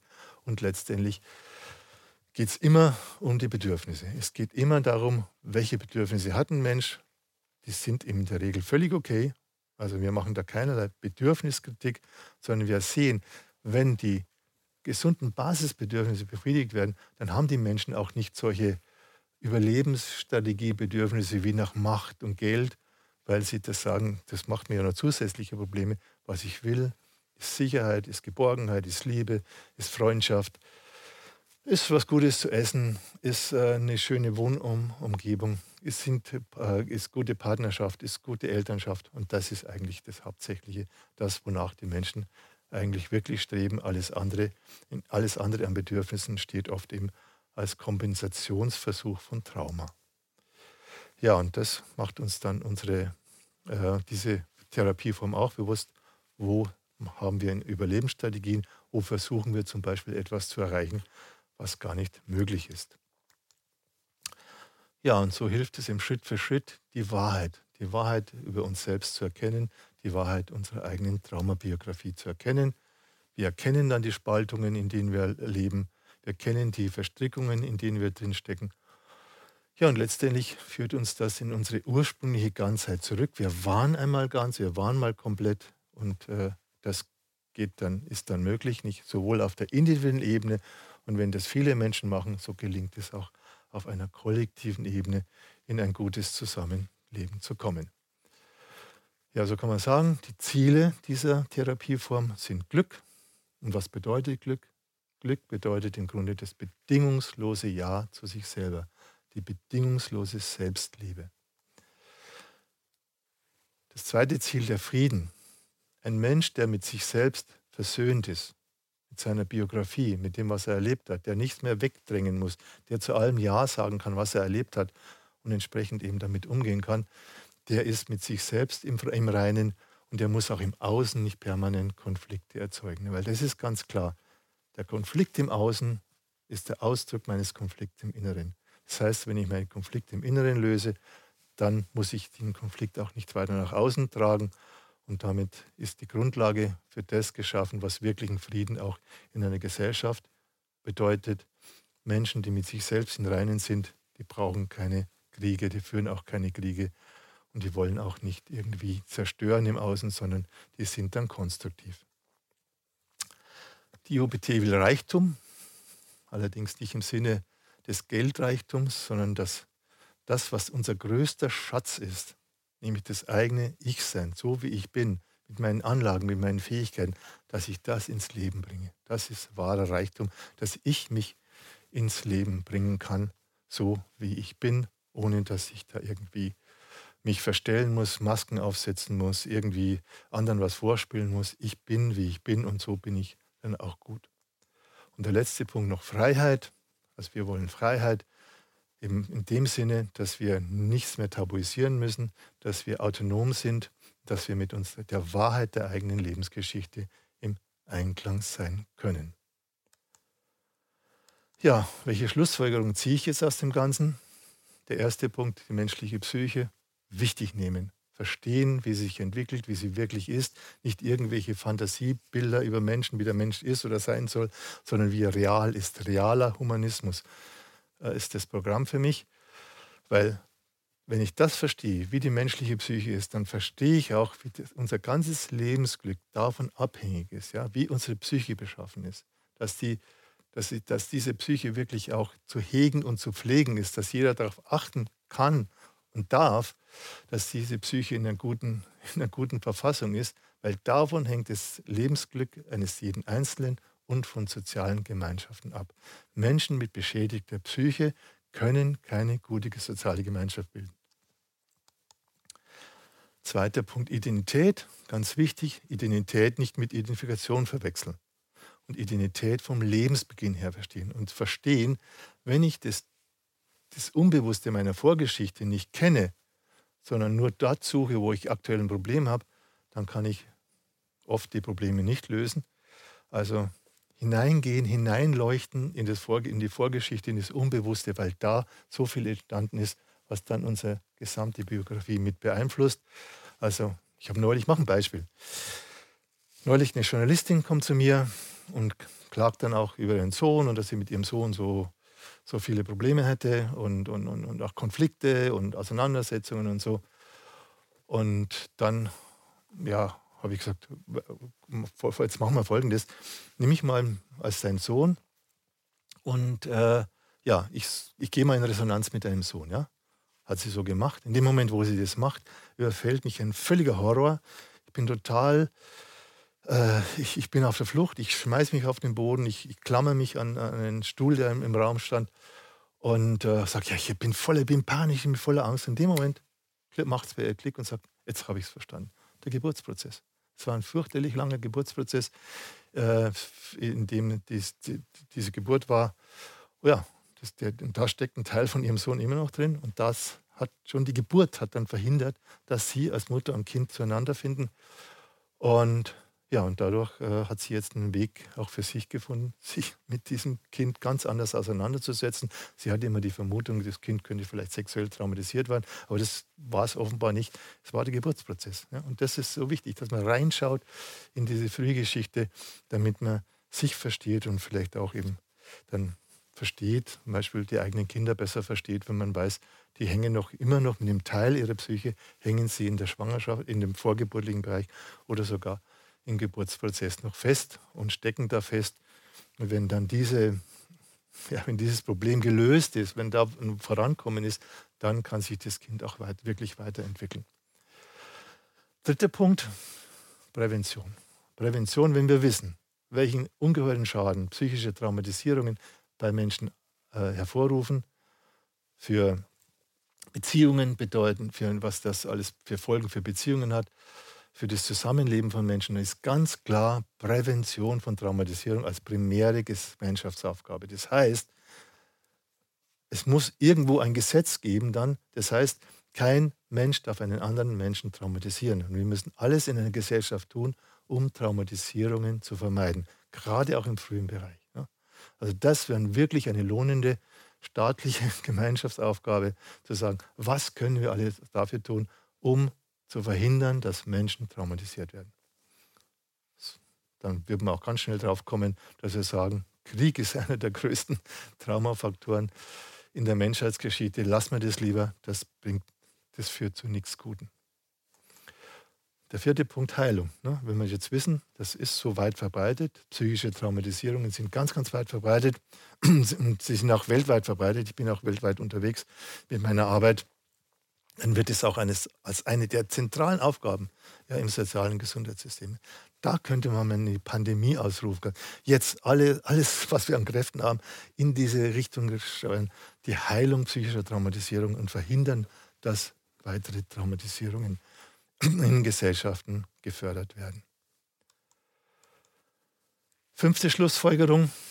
Ja, das geht jetzt in Richtung unserer gesellschaftlichen Führungskräfte. Wer sind für mich Führungskräfte? Erster Linie Eltern, zweiter Linie Lehrer, dritter Linie Vorgesetzte im Arbeitskontext und vierter Linie Politiker. Also all diese gesellschaftlichen Führungskräfte müssen sich zunächst mit ihrer eigenen Traumabiografie befassen, damit sie ihre Führungsaufgaben gut bewältigen können. Weil wenn sie das nicht tun, dann verbreiten sie ihr eigenes inneres Chaos, das, was sie selbst nicht gelöst haben, ins Außen produzieren im Außen weitere Probleme, die dann auch wieder nicht gelöst werden. Nicht?